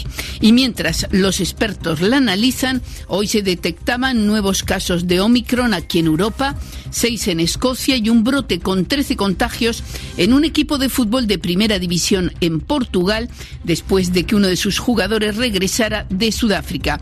También ha llegado a América, al menos dos casos han sido identificados en Canadá. Mientras, el gobierno sudafricano afirmó que es triste y lamentable que varios países hayan prohibido la llegada de vuelos procedentes de esa región. En Honduras, Xiomara Castro, candidata de la izquierda, sigue liderando con holgura los resultados de las elecciones presidenciales que contaron ayer con una alta participación. Contabilizados más del 51% de los votos, Castro obtiene una ventaja de 20 puntos sobre su adversario, el candidato conservador Nasri Asfrura. Y Xiomara Castro festejaba ya anoche su más que probable victoria. Y hoy el pueblo ha hecho justicia. Revertimos el autoritarismo y revertimos el continuismo. Fuera la corrupción, fuera el narcotráfico y el crimen organizado. No más pobreza y más miseria en Honduras. Hasta la victoria, siempre Después de una pausa de cinco meses, hoy se reanudan en Viena las negociaciones internacionales sobre el programa nuclear iraní. Estados Unidos e Irán retoman los contactos bajo la mediación de la Unión Europea en medio de cierto pesimismo. Irán acude con mayores exigencias que en 2015, cuando se pactó el primer acuerdo internacional. En Suecia, la líder de los socialdemócratas, Magdalena Ardenson, ha sido reelegida hoy primera ministra, una semana después de su primera elección y de su dimisión casi inmediata por falta de apoyos. Será ahora la primera mujer a la cabeza del gobierno sueco. Porque tu opinión es importante, síguenos en nuestras redes sociales, en Facebook como Prisma RU y en Twitter como arroba PrismaRU.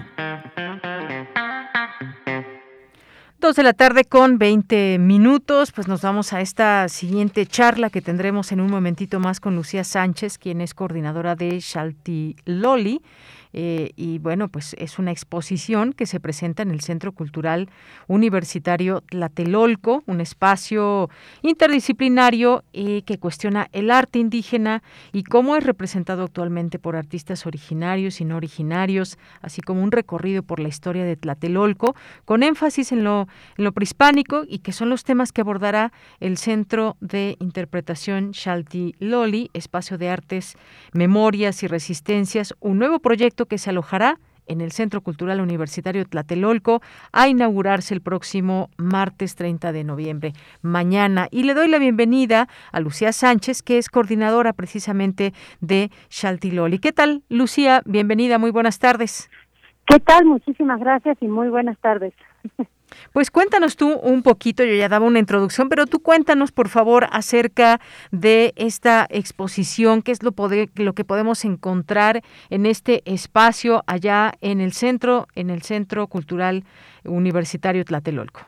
Claro que sí, muchas gracias. Bueno, pues les platico, estamos hace unos añitos trabajando en un proyecto que, como bien decías ahorita, se trata de un centro de interpretaciones, es decir, de un espacio que propone información, que nos brinda opciones para que nosotros construyamos en la visita eh, los significados de nuestra de los temas que vamos a abordar y dentro de los temas eh, por la por la dinámica y por los eh, ejes de trabajo que tiene el Centro Cultural Universitario de Tlatelolco abordamos la memoria y la resistencia en plural, es decir, memorias y resistencias en nuestra historia y desde la mirada del arte. Entonces tenemos con este juego, con hablar de memoria, resistencia, arte e historia, tenemos dos eh, grandes ejes, que es abordar Tlatelolco y resignificar Tlatelolco, y abordar el arte, que como también decías hace un momento, es arte, es nuestro arte, pero no queremos decir arte indígena o arte mesoamericano, sino decir es arte, y es el arte que nos ha caracterizado desde el pasado mesoamericano hasta la actualidad, eh, que es el propio, ¿no? El arte que hemos hecho a lo largo del tiempo y lo que este arte quiere quiere contarnos, ¿no? Acerca de, eh, o como medio más bien, de eh, los mensajes de las identidades, de la resistencia y de la memoria. Muy bien. Sé que parte de lo que podremos ver, admirar, conocer, pues son fotografías, videos, arte sonoro, espacios de memorias con entrevistas, recorridos virtuales y obras prehispánicas y virreinales. Y se mostrará esto que nos platicas, una reinterpretación del pasado, una vigencia del arte indígena y pues recordar el por qué Tlatelolco fue declarado Patrimonio Intangible de la Ciudad de México. Es parte de, de lo que tendremos oportunidad de ver a partir de mañana, Lucía. Así es, bueno, es muy importante para nosotros que la interpretación no la proponga únicamente el equipo, es decir, el, el, equipo de investigadores, que son más de 40 investigadores de la UNAM y de otras instituciones, y de, y de México y extranjeros también, eh, que han colaborado, que ellos aportan información y cuentan su perspectiva, pero que quien interprete también sea quien nos visita. Y que, por ejemplo, construya su significado, sea hablando del arte, del arte de nuestra historia, o sea hablando del caso de Tlatelolco. Por ejemplo, se habla del, del 68, pero también se habla de muchas otras miradas al 68, como la mirada de, los vecinos, o se habla del 85 como un acto, o sea, las consecuencias sociales me refiero, como una alianza social y con lo que eso implicó y cómo estas miradas a los a la historia no tan conocida de Tlatelolco o a las eh, eh, al, al, arte eh, como como medio pueden diversificarse desde la mirada que podemos proponer nosotros y desde las interpretaciones que nos interesa que nuestros visitantes generen. Entonces, en lo que ofrece el Centro Cultural en este Centro de Interpretaciones es una experiencia. Es decir, aquí te presentamos estos temas Aquí te presentamos toda esta información, nuestros recursos, digamos, las obras, los recursos museográficos y las distintas eh, materialidades también para que tú construyas qué piensas que es el arte en nuestra historia, qué piensas del arte del pasado, qué piensas de la historia de Tlatelolco. Sabías, por ejemplo, que en el siglo XIX había vías de ferrocarril, este, y bueno, que aquí se llamaba la herradura de Tugurios por Pani antes de hacer la unidad habitacional y qué les pasó y qué pasó con esos tlatelolcas, ¿no? La idea es construir muchas narrativas, que nosotros seamos nada más un portador o un medio de información de, y de generación de experiencias. Bien, pues todo esto forma parte de esta exposición, sin duda, pues una, una propuesta que no es, digamos, dentro de lo que conocemos como un museo tradicional, sino que ofrece este espacio para la reflexión eh, colectiva, la crítica, a partir de las artes y estas resistencias. Es un proyecto para construir o la construcción de interpretaciones a partir de la memoria social y resistencia cultural. Que esto, pues bueno, dejemos que nuestros radioescuchas, eh, ya con todo esto que nos dices, pues vayan, tengan esa curiosidad por ir a conocer esta exposición ahí al Centro Cultural Universitario Tlatelolco a partir de, de mañana y hasta cuándo, Lucía. Bueno, esta exposición va a ser permanente, ah, pero, tenemos un pero, queremos hacer rotaciones, esto es que los mismos temas y el espacio sean vigentes y cambiar las colecciones y cambiar las preguntas, mm. los enfoques de los temas, los colaboradores que nos presenten nuevos eh, temas o problemáticas. Entonces, es una exposición permanente que, que abre el centro, el centro cultural y permaneceremos trabajando en investigación en, en todas las líneas, en difusión, etcétera, para y problematizando otras cosas. Y decías algo hace un momento de la Declaratoria de Patrimonio Intangible. La memoria que planteamos no es solo la memoria del pasado, aquí va a haber un, bueno, hay un trabajo que se ha hecho durante mucho tiempo y seguiremos, eh, que es la memoria de la comunidad. Entonces, incluso hay un dispositivo que, que alimentará uno de los ejes de trabajo de la declaratoria, que es la memoria, el archivo de la memoria de Tutelolco, como archivo de memoria virtual o digital, eh, que se va, a, se va a detonar también desde la sala y bueno, también se trabaja en el memorial y en los otros espacios eh, como parte del programa público del centro, pero que hace el ejercicio de memoria al día de hoy. O sea, no nada más pensemos en el pasado. Y es muy importante para nosotros la memoria de la comunidad y de cualquier persona que haya pasado por Tlatelolco, que haya vivido una experiencia en Tlatelolco o que la viva hoy en día, que tras esta visita o visitar la plaza o de, la, de las tres culturas o algún otro espacio eh, forme Tlatelolco parte de su memoria individual y por supuesto pase a la memoria colectiva. Pero bueno, retomando, la idea de las votaciones es estar trabajando eh, en cambios de objetos eh, cuando se trata de, piezas, en cambios de problemáticas o de temas y en formas de expresarlos desde la museografía para que permanezca vigente y no sea una, una visita única, sino que nos provoque eh, visitarla cada vez que haya una renovación o cada vez, por supuesto, que, que gusten visitarnos. Claro, pues muchas gracias Lucía porque pues ya nos has dado eh, digamos de manera integral de qué se trata todo esto. Ahora falta que lo vayamos a conocer. Se inaugura mañana, pero estará abierto al público a partir del jueves 2 de diciembre, es lo que tengo entendido y lo pueden visitar de 11 de la mañana a 5 de la tarde eh, y pues durante el mes de diciembre tengo entendido que no habrá costo eh, para accesar. Así es, y bueno, mientras que la universidad, en función de los horarios que nos indiquen por la situación de la pandemia, se estará adaptando, pero siempre se va a informar en la página del Centro Cultural y en sus redes sociales, porque claro, pues esto normalmente abriría eh, del miércoles a domingo, ya cuando los horarios sean los de eh, regresando a los, a los originales, a los previos a la pandemia. Em, entonces abriríamos un poquito más temprano y más días, pero hay que esperar a que nos den las indicaciones para que sea seguro para todos. Mientras tanto, como dices, empezamos el 2 y va a ser eh, eh, acceso gratuito en diciembre.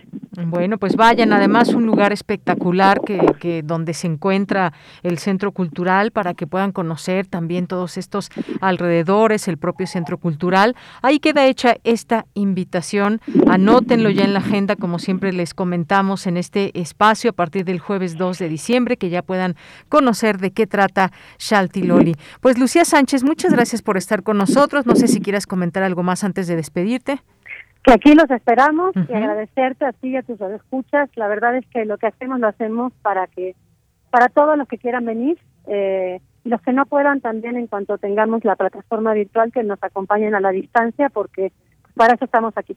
para compartir y para generar experiencia. Pues muchas gracias, Lucía Sánchez. Recibe un abrazo y buenas tardes. Muchas gracias, un abrazo, buena tarde. Hasta luego. Bueno, pues fue Lucía Sánchez, coordinadora de Chaltiloli, ahí en el Centro Cultural Universitario Tlatelolco. Porque tu opinión es importante, síguenos en nuestras redes sociales, en Facebook como Prisma RU y en Twitter como arroba PrismaRU.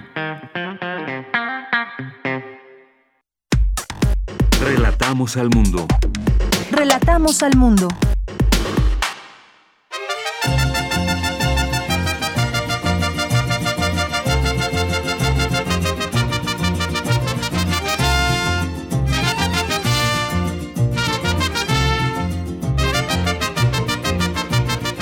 Bueno, pues aquí la producción nos regaló un poco de Guadalajara, Guadalajara, pues desde aquí estamos eh, viendo y siguiendo la Feria Internacional del Libro de Guadalajara, ahora ya en edición presencial, luego de que un año pues fue de manera virtual. Y allá se encuentra nuestro director Benito Taibo, director general de Radio UNAM, escritor, promotor cultural y de lectura. Benito, ¿cómo estás? Muy buenas tardes. Benito. Dime, dime. Hola. Hola, hola, te escucho. Sí, pues bueno, cuéntanos un poco cómo ha sido esta inauguración, los primeros días. Digo, algunas cuestiones tristes como lo de Almudena Grandes, pero un premio Margo Glantz, entre otras cosas. Te cedo la palabra, Benito. Va, te cuento más o menos. A ver, fue, ha sido muy emocionante. Poder regresar a la Guadalajara es una especie de sueño. Después de un año y ocho meses de pesadilla, Ah, siguiendo todos los protocolos de seguridad, estamos entrando, siendo sanitizados constantemente. Cada, cada vez que termina una mesa hay una sanitización total de los espacios. Y bueno, la verdad es que emocionante reencontrarse con todos estos amigos, amigos queridísimos. Eh, durante la inauguración recibió el premio de literatura lengua romances la escritora chilena Dianela El Tic, que tuvo un discurso francamente bueno, bello, contando eh, el momento histórico que está pasando Chile con las elecciones, en la cual la izquierda y la derecha se están enfrentando en una segunda vuelta, y ella obviamente tomó posición por la izquierda, por Bobik, por, por lo que pueda pasar en su país, y posteriormente eh, nuestro querido amigo Sergio Ramírez, Premio Cervantes de Literatura nicaragüense, que no puede regresar a su patria, también leyó tres o cuatro pequeñas textos, un, tres o cuatro páginas de un texto maravilloso contando cómo se ha quedado sin su biblioteca, su biblioteca que se ha quedado en Managua, mientras él tiene que estar en el exilio en España momentáneamente. Ah, fue muy emocionante, hay que decirlo. Ah, el stand de la UNAM, como siempre, maravilloso. Hoy por la mañana se presentó la colección de material de lectura con respecto a una caja bellísima con textos sobre ah, los 200 años de la conquista, 1521-2021, y fue muy bueno, un par de intervenciones maravillosas, una de ellas de Yasna Aguilar, entre otros.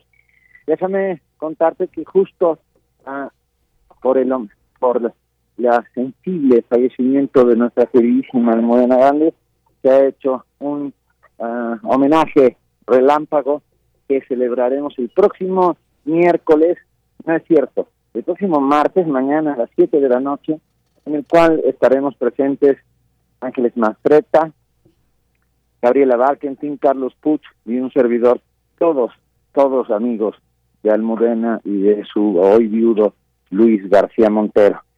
Los pasillos a reventar, bueno, a reventar, la mitad de gente, pero lleno, ah, los chicos jóvenes han una vez más tomado la feria, están comprando libros, ah, se siente que la nueva normalidad, a pesar de la nueva normalidad de tener todos cubrebocas, de estar sanitizados una y otra y otra y otra vez, ah, estamos de vuelta. La FIL está viva, es este esta isla de crítica, de autocrítica, de imaginación, de fantasía, ah, de todo lo que encierran los libros en medio de un mar de la barbarie. Entonces, eh, saber que la FIL está ahí, está presente, está viva, es, es una maravilla, querida.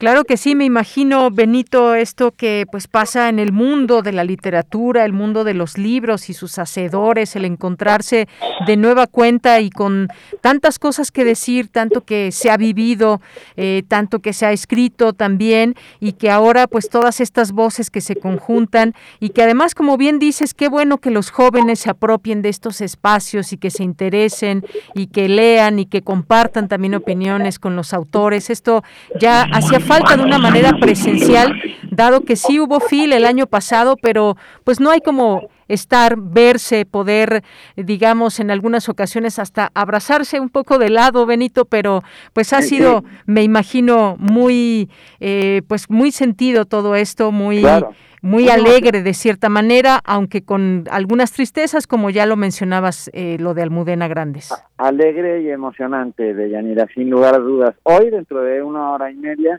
ah, habrá una mesa redonda que, que, que pinta para maravillosa para celebrar los 35 años de punto de partida, en la cual estará presente la directora de literatura y comento de la lectura, Anel Pérez, y la maestra Margot Glantz, que ha recibido el, premio el premio Sor Juana de literatura este año y estamos muy muy contentos por ella y por todos nosotros. Claro, y el premio Carlos Fuentes allá en la FIL, sí. Perdón, el premio Carlos Fuentes no es Sor Juana, pero discúlpame, son tantas cosas sí, el premio Carlos Fuentes que recibió y que ahí tuvimos oportunidad de seguir y que la verdad, pues Margo Glantz, eh, le mandamos también un abrazo, por supuesto, y reconocimiento. Pues Benito, muchísimas gracias. No sé si quieras despedirte con algo más. Nada, mandarles un enorme abrazo, decir que ya el jueves estaré de regreso, eh, nada más nos quedamos hasta el miércoles y y que viva la Feria Internacional del Libro. Y si yo tengo algo que contar, con gusto se los contaré al espacio de Prisma RU que, la verdad es que eh, les mando un enorme, enorme abrazo.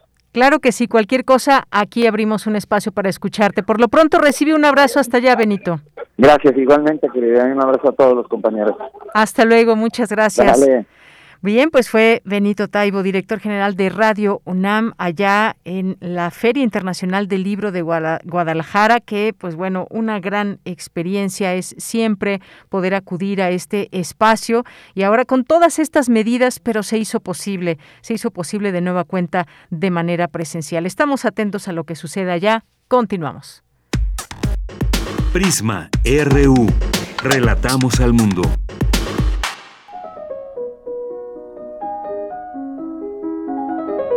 Cartografía RU con Otto Cázares. Bien, pues recibimos en este espacio, como todos los lunes, a Otto Cázares, que seguramente trae puesta su medalla de ayer del Maratón de la Ciudad de México. Otto, ¿cómo estás? Felicidades, Otto. Con las piernas adoloridas. Me imagino. Eh, muy contento y además, yo lo voy a volver a decir cuantas veces sea necesaria. Yo te agradezco que me hayas iniciado en el mundo de las andanzas maratónicas, porque ayer corrí mi tercer maratón. Tú me introdujiste cuando me eh, inscribiste, sin que yo lo supiera, hace ya cuatro o cinco años, ya no recuerdo, a mi primer maratón. Así es, efectivamente, Otto, y nos ha tocado correr algunas carreras como la nocturna ahí en Ciudad Universitaria y nos la hemos hemos pasado muy bien en esto de correr, pero sí un, un maratón no cualquiera, Otto, así que pues muchas felicidades que te mandamos desde aquí. Monse se quería quedar a este espacio también para escucharte, a ver qué, qué relatos nos tenías, pero qué padre. Oye, estuvo el sol muy fuerte, hay que decirlo, un poco molesto para los corredores. ¿eh? Bastante fuerte y desde luego que dos años de no tener entrenamiento continuado hizo mucho más difícil el maratón, ¿eh? que fue exactamente la misma ruta que el anterior, pero bueno, sin duda dos años de dejar de hacer con tanto rigor los, eh, los entrenamientos hizo su merma, ¿no? Claro, por supuesto. Y fíjate que lo vi, tuve oportunidad, bueno, ya he corrido otros maratones. Este, yo como lo había comentado en Twitter, no lo hice completo y llegué hasta el kilómetro 2 y después hice mi propia ruta de regreso a casa porque no tenía la preparación adecuada y hay que ser muy honestos porque un maratón no cualquiera, eh, es un, un, recorrido pesado para el cuerpo, para la mente y hay que tener una preparación exhaustiva, una buena preparación y, y pues bueno, eh, hubo mucho menos corredores que en otros momentos, pero pues no por eso menos eh, festivo y con mucho entusiasmo también. Qué bueno que ganaron dos mexicanos, Otto, eso también me da muchísimo gusto. Sí, es verdad, ¿eh? Todo esto que estás comentando y yo no quiero dejar de pasar la oportunidad de felicitar a todos los que participaron en esta fiesta urbana. Y eh, me disculpo por no mencionar los otros 16 mil nombres de los que participaron, pero quiero hacer una mención bella de que eh, yo introduje, lo inscribí sin que lo supiera mi querido amigo Daniel Toca, del mismo modo que tú me inscribiste a mí en el maratón de hace unos cuantos años, y mi amigo Daniel Toca acabó la prueba. Qué bien. Eh, lo hizo admirablemente y pues en nombre de Daniel Toca también felicito a todos los demás. Así es. Bueno, pues muchas felicidades, Otto. Y Gracias, pues, Bella. Aparte, me, me, encantó al principio, pues esta llama universitaria, allí desde, desde el Estadio Olímpico Universitario, allá en Ciudad Universitaria. Sí, por supuesto. Maravilloso. es magnífico. Un poco de frío, ¿eh? A las 7 de la mañana. A las 7 de la mañana y ahí a los, a los pies de nuestra preciosa biblioteca central bajo el mural de O'Gorman es un magnífico, es una magnífica manera de comenzar, ¿no? La antorcha, quise decir, exactamente. Fíjate que ayer, 28 de noviembre, fue el cumpleaños de William Blake. eh, yo constantemente hablo de William Blake, pero nunca he eh, dedicado un comentario completo y pues tomaré ahora la ocasión para hacerlo. William Blake nació el 28 de noviembre de 1757 y su vida transcurrió hasta 1827. Pero esto ocurrió en la realidad del mundo positivo y no sería dentro de la concepción de William Blake, sino la imposición arbitraria de fronteras temporales. Para Blake, él no nació en Londres en 1757 y su vida no transcurrió hasta 1827. Su vida debería desbordar el tiempo. El tiempo, según la concepción de William Blake, es incapaz de, de delimitar la infinitud. Las ruinas del tiempo construyen las mansiones de la eternidad, escribió William Blake en una carta. Cuando era niño, eh, Blake aprendió el oficio de grabador y de impresor con el maestro James Bassire, pero a Blake le gustaba decir que en sueños se le había aparecido un hombre con un árbol en la, en la frente que le había dicho, yo soy Apeles, tú conoces mi sistema cromático, ahora da rienda suelta a tu invención. Esto es frecuente en Blake, por cierto. En unos momentos más voy a contarles eh, acerca de otra experiencia semejante. Se le aparece en sueños nada menos que el pintor griego de la antigüedad para manifestar, manifestarse como su verdadero maestro.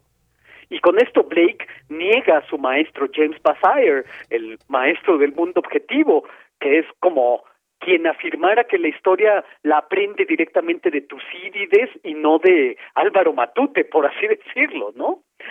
Eh, más tarde, William Blake decía que su amado hermano, Robert Blake, que murió en 1787, le confiaba en sueños las técnicas que debía utilizar. Su hermano muerto en sueños le confiaba la técnica que utilizaba del poema iluminado.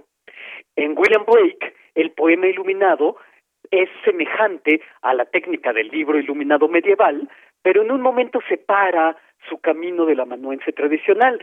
Son grabados intervenidos después con acuarelas. Producía libros a la manera de eh, los ilustradores medievales y los ornamentaba buscando hacer su imaginación por entero visible. Entonces lo que tenemos en William Blake es texto, imagen, ambas a través del grabado al agua fuerte, y después las impresiones eran intervenidas con acuarelas. Blake hacía pequeños tirajes de sus libros, desde luego se trata de libros autopublicados, de modo que, por ejemplo, podían haber diez copias del matrimonio del cielo y del infierno, pero todas estas copias distintas por la intervención que hacía en acuarela. Era en suma una copia original, aunque suene paradójico este enunciado, una copia original. El célebre y llorado editor italiano recientemente desaparecido, Roberto Calasso, hablaba de literatura absoluta. Y por esta literatura absoluta, Calasso entendía la práctica literaria de aquellos que cortan los amarres y se van según sus propias concepciones, se van por la libre, por así decirlo. La de Blake fue literatura absoluta, según esta concepción de Roberto Calasso, pero también fue absoluto su ejercicio plástico, que en él es inseparable, literatura y arte plástico es inseparable. Cortó William Blake los amarres desde Tiriel, su primer libro iluminado, que fue de 1789. Y también hay que decir que cada vez contamos con mejores estudios académicos eh, que desmienten ese aliento de leyenda que se repite sin pudor de que en la soledad de su taller Blake conversaba con profetas hebreos, o sentaba a la mesa a Ezequiel, o sentaba a la mesa a Merlín, o al héroe William Wallace.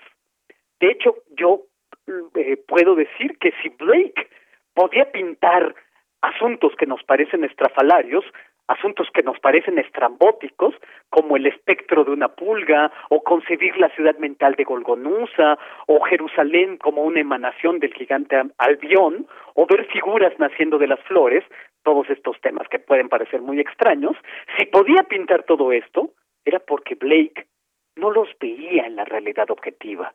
Y es precisamente porque no podía verlas en la realidad objetiva que las realizaba. Hay una leyenda de tintes más bien exóticos, más bien pintorescos, de decir, Blake era un artista visionario, pero un artista visionario inaccesible. Y esta leyenda de tintes exotistas, se vale, según mi criterio, del proverbio del infierno, ver el infinito en un grano de arena, para, al parecer, perdonar los desfallecimientos de la imaginación de William Blake. Porque a William Blake, hasta hace relativamente poco, se lo tomaba por un lunático. Eh, Gilbert Keith Chesterton, el autor del hombre que fue jueves, a principios del siglo XX escribió una biografía de William Blake. Eh, y en esta biografía, Chesterton intuía en las obras de William un sentido que le fue difícil describir. Ya después de Chesterton vinieron otros estudiosos. Vino la cuidadosa edición Keynes de 1929, los ensayos sobre William Blake que escribió la gran erudita Kathleen Rain, y que siguen siendo muy importantes.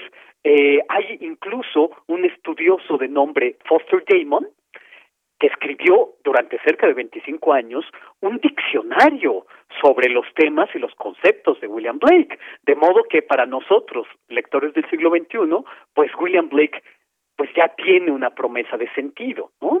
William Blake vivió un periodo de increíble actividad entre los 33 y los 40 años de edad.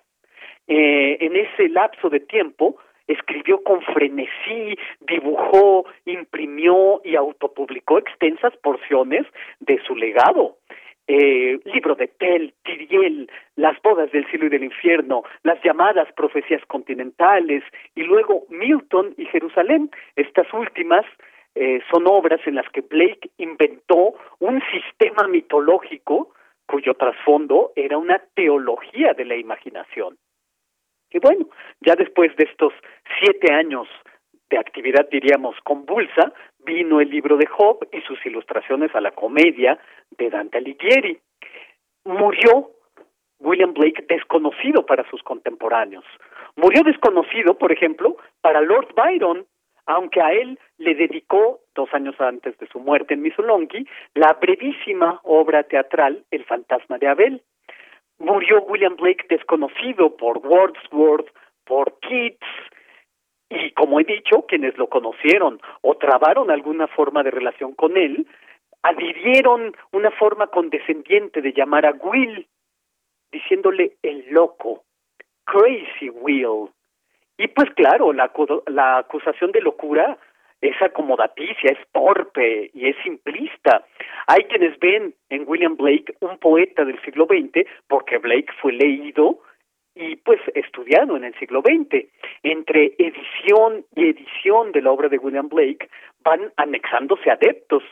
Eh, los primeros adeptos de William Blake fueron los llamados prerrafaelistas, Después vinieron los surrealistas, después se adhirió a las filas de los entusiastas de William Blake Carl Gustav Jung y la escuela psicoanalítica con el giro simbólico, después Aldous Huxley con ese libro de título inspirado en uno de los proverbios del infierno, Las puertas de la percepción, pero después vino Allen Ginsberg, Jim Morrison, que le puso a su bonda The Doors a partir del célebre proverbio del infierno también, si las puertas de la percepción estuvieran limpias, veríamos las cosas como son, infinitas. Bueno, en este largo listado de entusiastas hay que decir que está el eh, músico John Zorn, el novelista y guionista de cómic Alan Moore, la artista Tracy Emin, en fin. Blake es un artista que va creciendo como bola de nieve, sin posibilidad de regreso. Y yo siempre he dicho, es una locomotora en movimiento. E incluso para aquel que estudia la obra de William Blake, su obra significa subirte a un tren en movimiento. Tienes que arrojar tus pertenencias al vagón William Blake y subirte como te sea posible a una locomotora en movimiento de bibliografía extensa, de publicaciones periódicas y de artículos académicos. Ya para terminar, diré que en el primer manifiesto surrealista, el de 1924, hay una frase inspirada directamente por William Blake, que dice, Amada imaginación, lo que más amo de ti es que jamás perdonas. El manifiesto de 1924 combate, como Blake, a los enemigos de la imaginación, a los utilitarios incapaces de estar a la altura de una situación excepcional, la situación imaginativa. Bretón apuntó, No será el miedo a la locura lo que nos obligue a bajar la bandera de la imaginación. Un remanente quizás del proverbio infernal, si el loco persistiera en su locura, se volvería sabio. Y esto es lo que yo tengo que decir este lunes 29 de noviembre de 2021 para celebrar a William Blake. Claro que sí, con mucho gusto que te escuchamos. Otto, un abrazo y hasta el próximo lunes. Un abrazo entrañable para ti y para quienes nos escucharon. Gracias, Otto. Hasta luego. Hasta luego.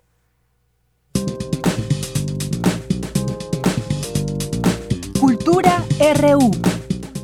Bien, pues nos vamos a Cultura con Tamara Quiroz. Yanira, un gusto saludarles a través de estas frecuencias. Iniciamos la semana y les comparto que el Drama Fest, uno de los festivales internacionales más reconocidos en México en cuanto a teatro contemporáneo se refiere y que cuenta con la colaboración y producción de la Secretaría de Cultura, el IMBAL, la Coordinación Nacional de Teatro, el CENART, Teatro de Babel, Teatro UNAM, entre otros, inició este fin de semana y para más detalles sobre las actividades que se realizarán hasta el 19 de diciembre, conversamos con Aurora Cano, artística de Drama Fest. Qué gusto saludarte, Aurora, y más con estas buenas noticias. ¿Cómo pinta esta edición presencial después de la pasada donde todo fue virtual? Ahora regresan a los escenarios con la presencia de la Federación Rusa y muchos involucrados. Platícanos qué sucederá a partir del 27 de noviembre. Bueno, primero que nada, muchas gracias, Tamara, por el espacio. Estamos, la verdad, como decías, pues contentos de que por fin vamos a poder estrenar la versión presencial de nuestras actividades de colaboración entre artistas rusos y mexicanos. El Drama Fest, pues es un festival de teatro contemporáneo que lleva ya 16 años y que tiene varias particularidades. La primera es que no es un festival que muestra obras de ese país con el que trabajamos, sino que más bien invitamos artistas del país invitado, de un solo país, y el festival produce las obras nuevas, ¿no? Son producciones nuevas que se hacen poniendo a trabajar en conjunto a autores y directores, en este caso de Rusia y de México. Entonces, bueno, eh, en este caso estábamos eh, organizando la edición con Rusia para el año 2020, pero por el tema de la pandemia lo que hicimos fue que en el 2020 hicimos una serie de actividades digitales, digamos preparativas o de formación o de encuentros entre alumnos de las escuelas rusas y de las escuelas mexicanas o escritores de ambos países de teatro, etcétera. Pero este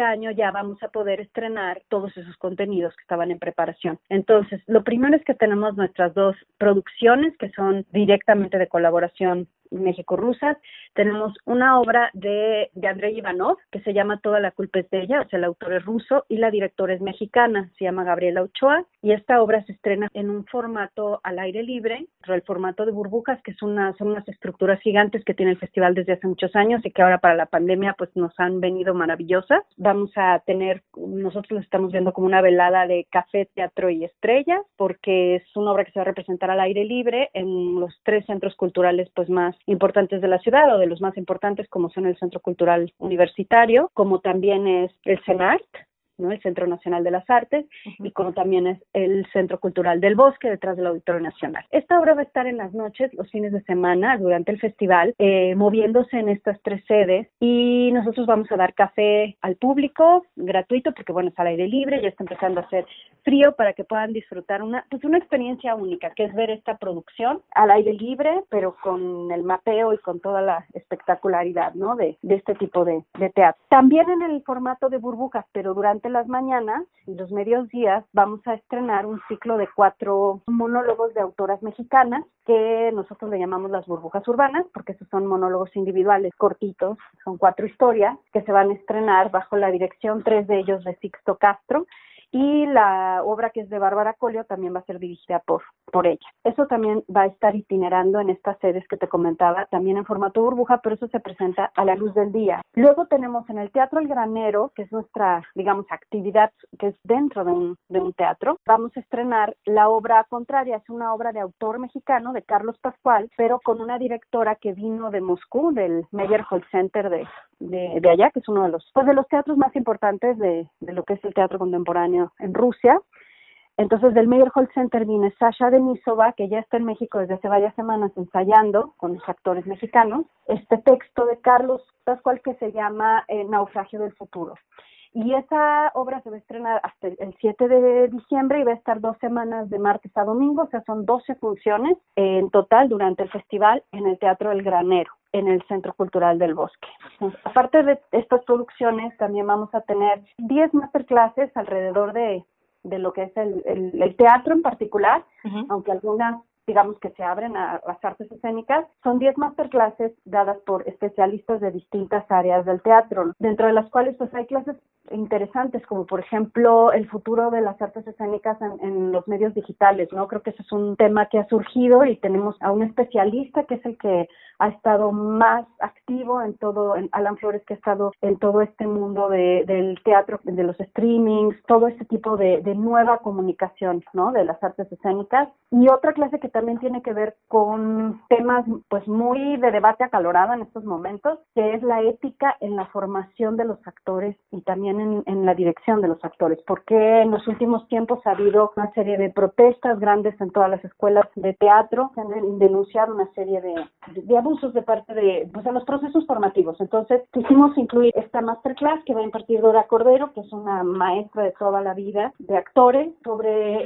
eh, cuáles son esos códigos y esa ética la, con la que se trabaja con los actores. Además de esos dos como temas que son muy nuevos, que tienen que ver con cosas nuevas, obviamente vamos a tener masterclass, clases de diseño, de escenografía, de vestuario, de iluminación, de producción teatral, técnica también y, y también de administración de espectáculos y obviamente masterclasses sobre dramaturgia y dirección. Entonces, bueno, eso está sucediendo. Esos son por especialistas mexicanos. Y vamos a tener dos talleres que vienen dos invitados desde Moscú también a impartirlos aquí a la Ciudad de México. Todo es en formato presencial este año. Y esos talleres los va a dar Eugene Kasachkov, que viene del Festival Lumimoka de Moscú, que es el Festival de Dramaturgia Contemporánea. Es un taller sobre escritura teatral y un taller de producción y festivales que da este Katia Alexenko, que ella es la subdirectora del Meyer Hall Center, que como te comentaba, eh, es una colaboración que tenemos nosotros también con, con Moscú. Entonces, bueno, esos talleres son presenciales, tenemos un ciclo de lecturas de textos rusos y mexicanos, así a grandes rasgos eso es lo que va a estar sucediendo todo a nivel presencial entre el 27 de noviembre y el 19 de diciembre. Qué maravilloso, Aurora, y sí, efectivamente, a grandes rasgos, porque son varias las actividades, los temas que giran alrededor de las artes escénicas, también los especialistas. No hay duda de, que el Drama Fest siempre tiene estas sinergias con artistas y no nada más, como bien lo mencionabas, ¿no? Nacionales, sino también extranjeros, lo cual enriquece también estas posibilidades en cuanto a la teatralidad. Oye, Aurora, no sé si quieras regalarnos algo más de información, algo más puntual para que la gente vaya a disfrutar de estas puestas en escena, además en lugares que son abiertos, eso es muy importante mencionarlo. Exacto. Pues mira, sí, invitar a la gente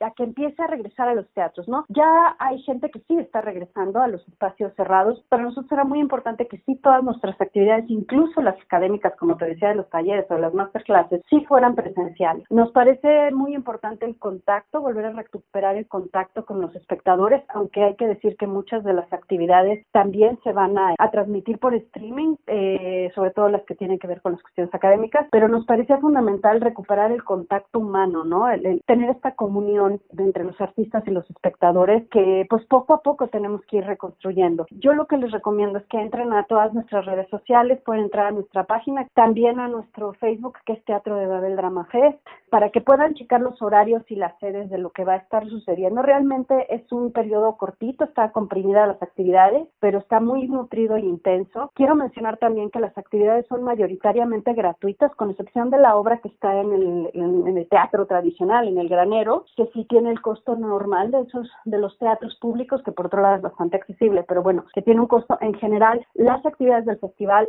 son eh, mayoritariamente gratuitas. Realmente es un acceso fácil, es como un punto medio de ir a ver el, teatro, aunque sean espacios abiertos todavía algunas de las actividades. Tiene eh, pues el teatro se estrenó al aire libre, hay que decirlo, ¿no? Hace muchísimos siglos fue al aire libre, entonces para nosotros pues es una alegría poder ofrecer este tipo de formatos además del formato tradicional. Y pues eso, motivar a la gente a que regrese a los escenarios, creo que los intercambios con otros países también pues eh, dan una visión de pronto distinta de cómo contar las las historias, pero sobre todo, pues nosotros somos un festival enfocado en hablar de los temas candentes, ¿no? Te puedo decir la obra de Toda la culpa es de ella, que es el autor ruso que dirige Gabriel Ochoa de aquí de México. Es una obra sobre un adolescente y una madre que tienen una relación muy difícil y que la madre se inventa un perfil en línea para poder acercarse a su hijo. Y bueno, ahí empieza se empieza a detonar una historia tremenda, ¿no? Cómo están viviendo los padres e hijos estas nuevas realidades, lo virtual y lo presencial en las relaciones de familia. Es una obra de un tema, pues eso, rabiosamente contemporáneo. Entonces, pues bueno, creemos que el público puede pasar un buen momento, se puede divertir. En los formatos de aire libre creo que es una nueva experiencia que también les invitamos a,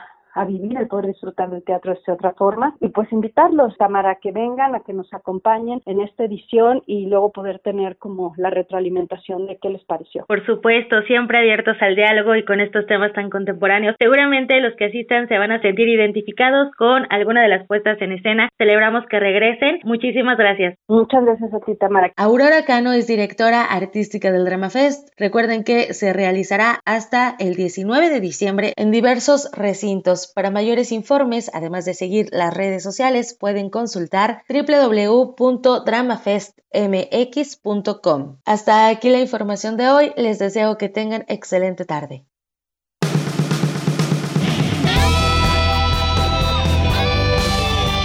Prisma RU. Relatamos al mundo.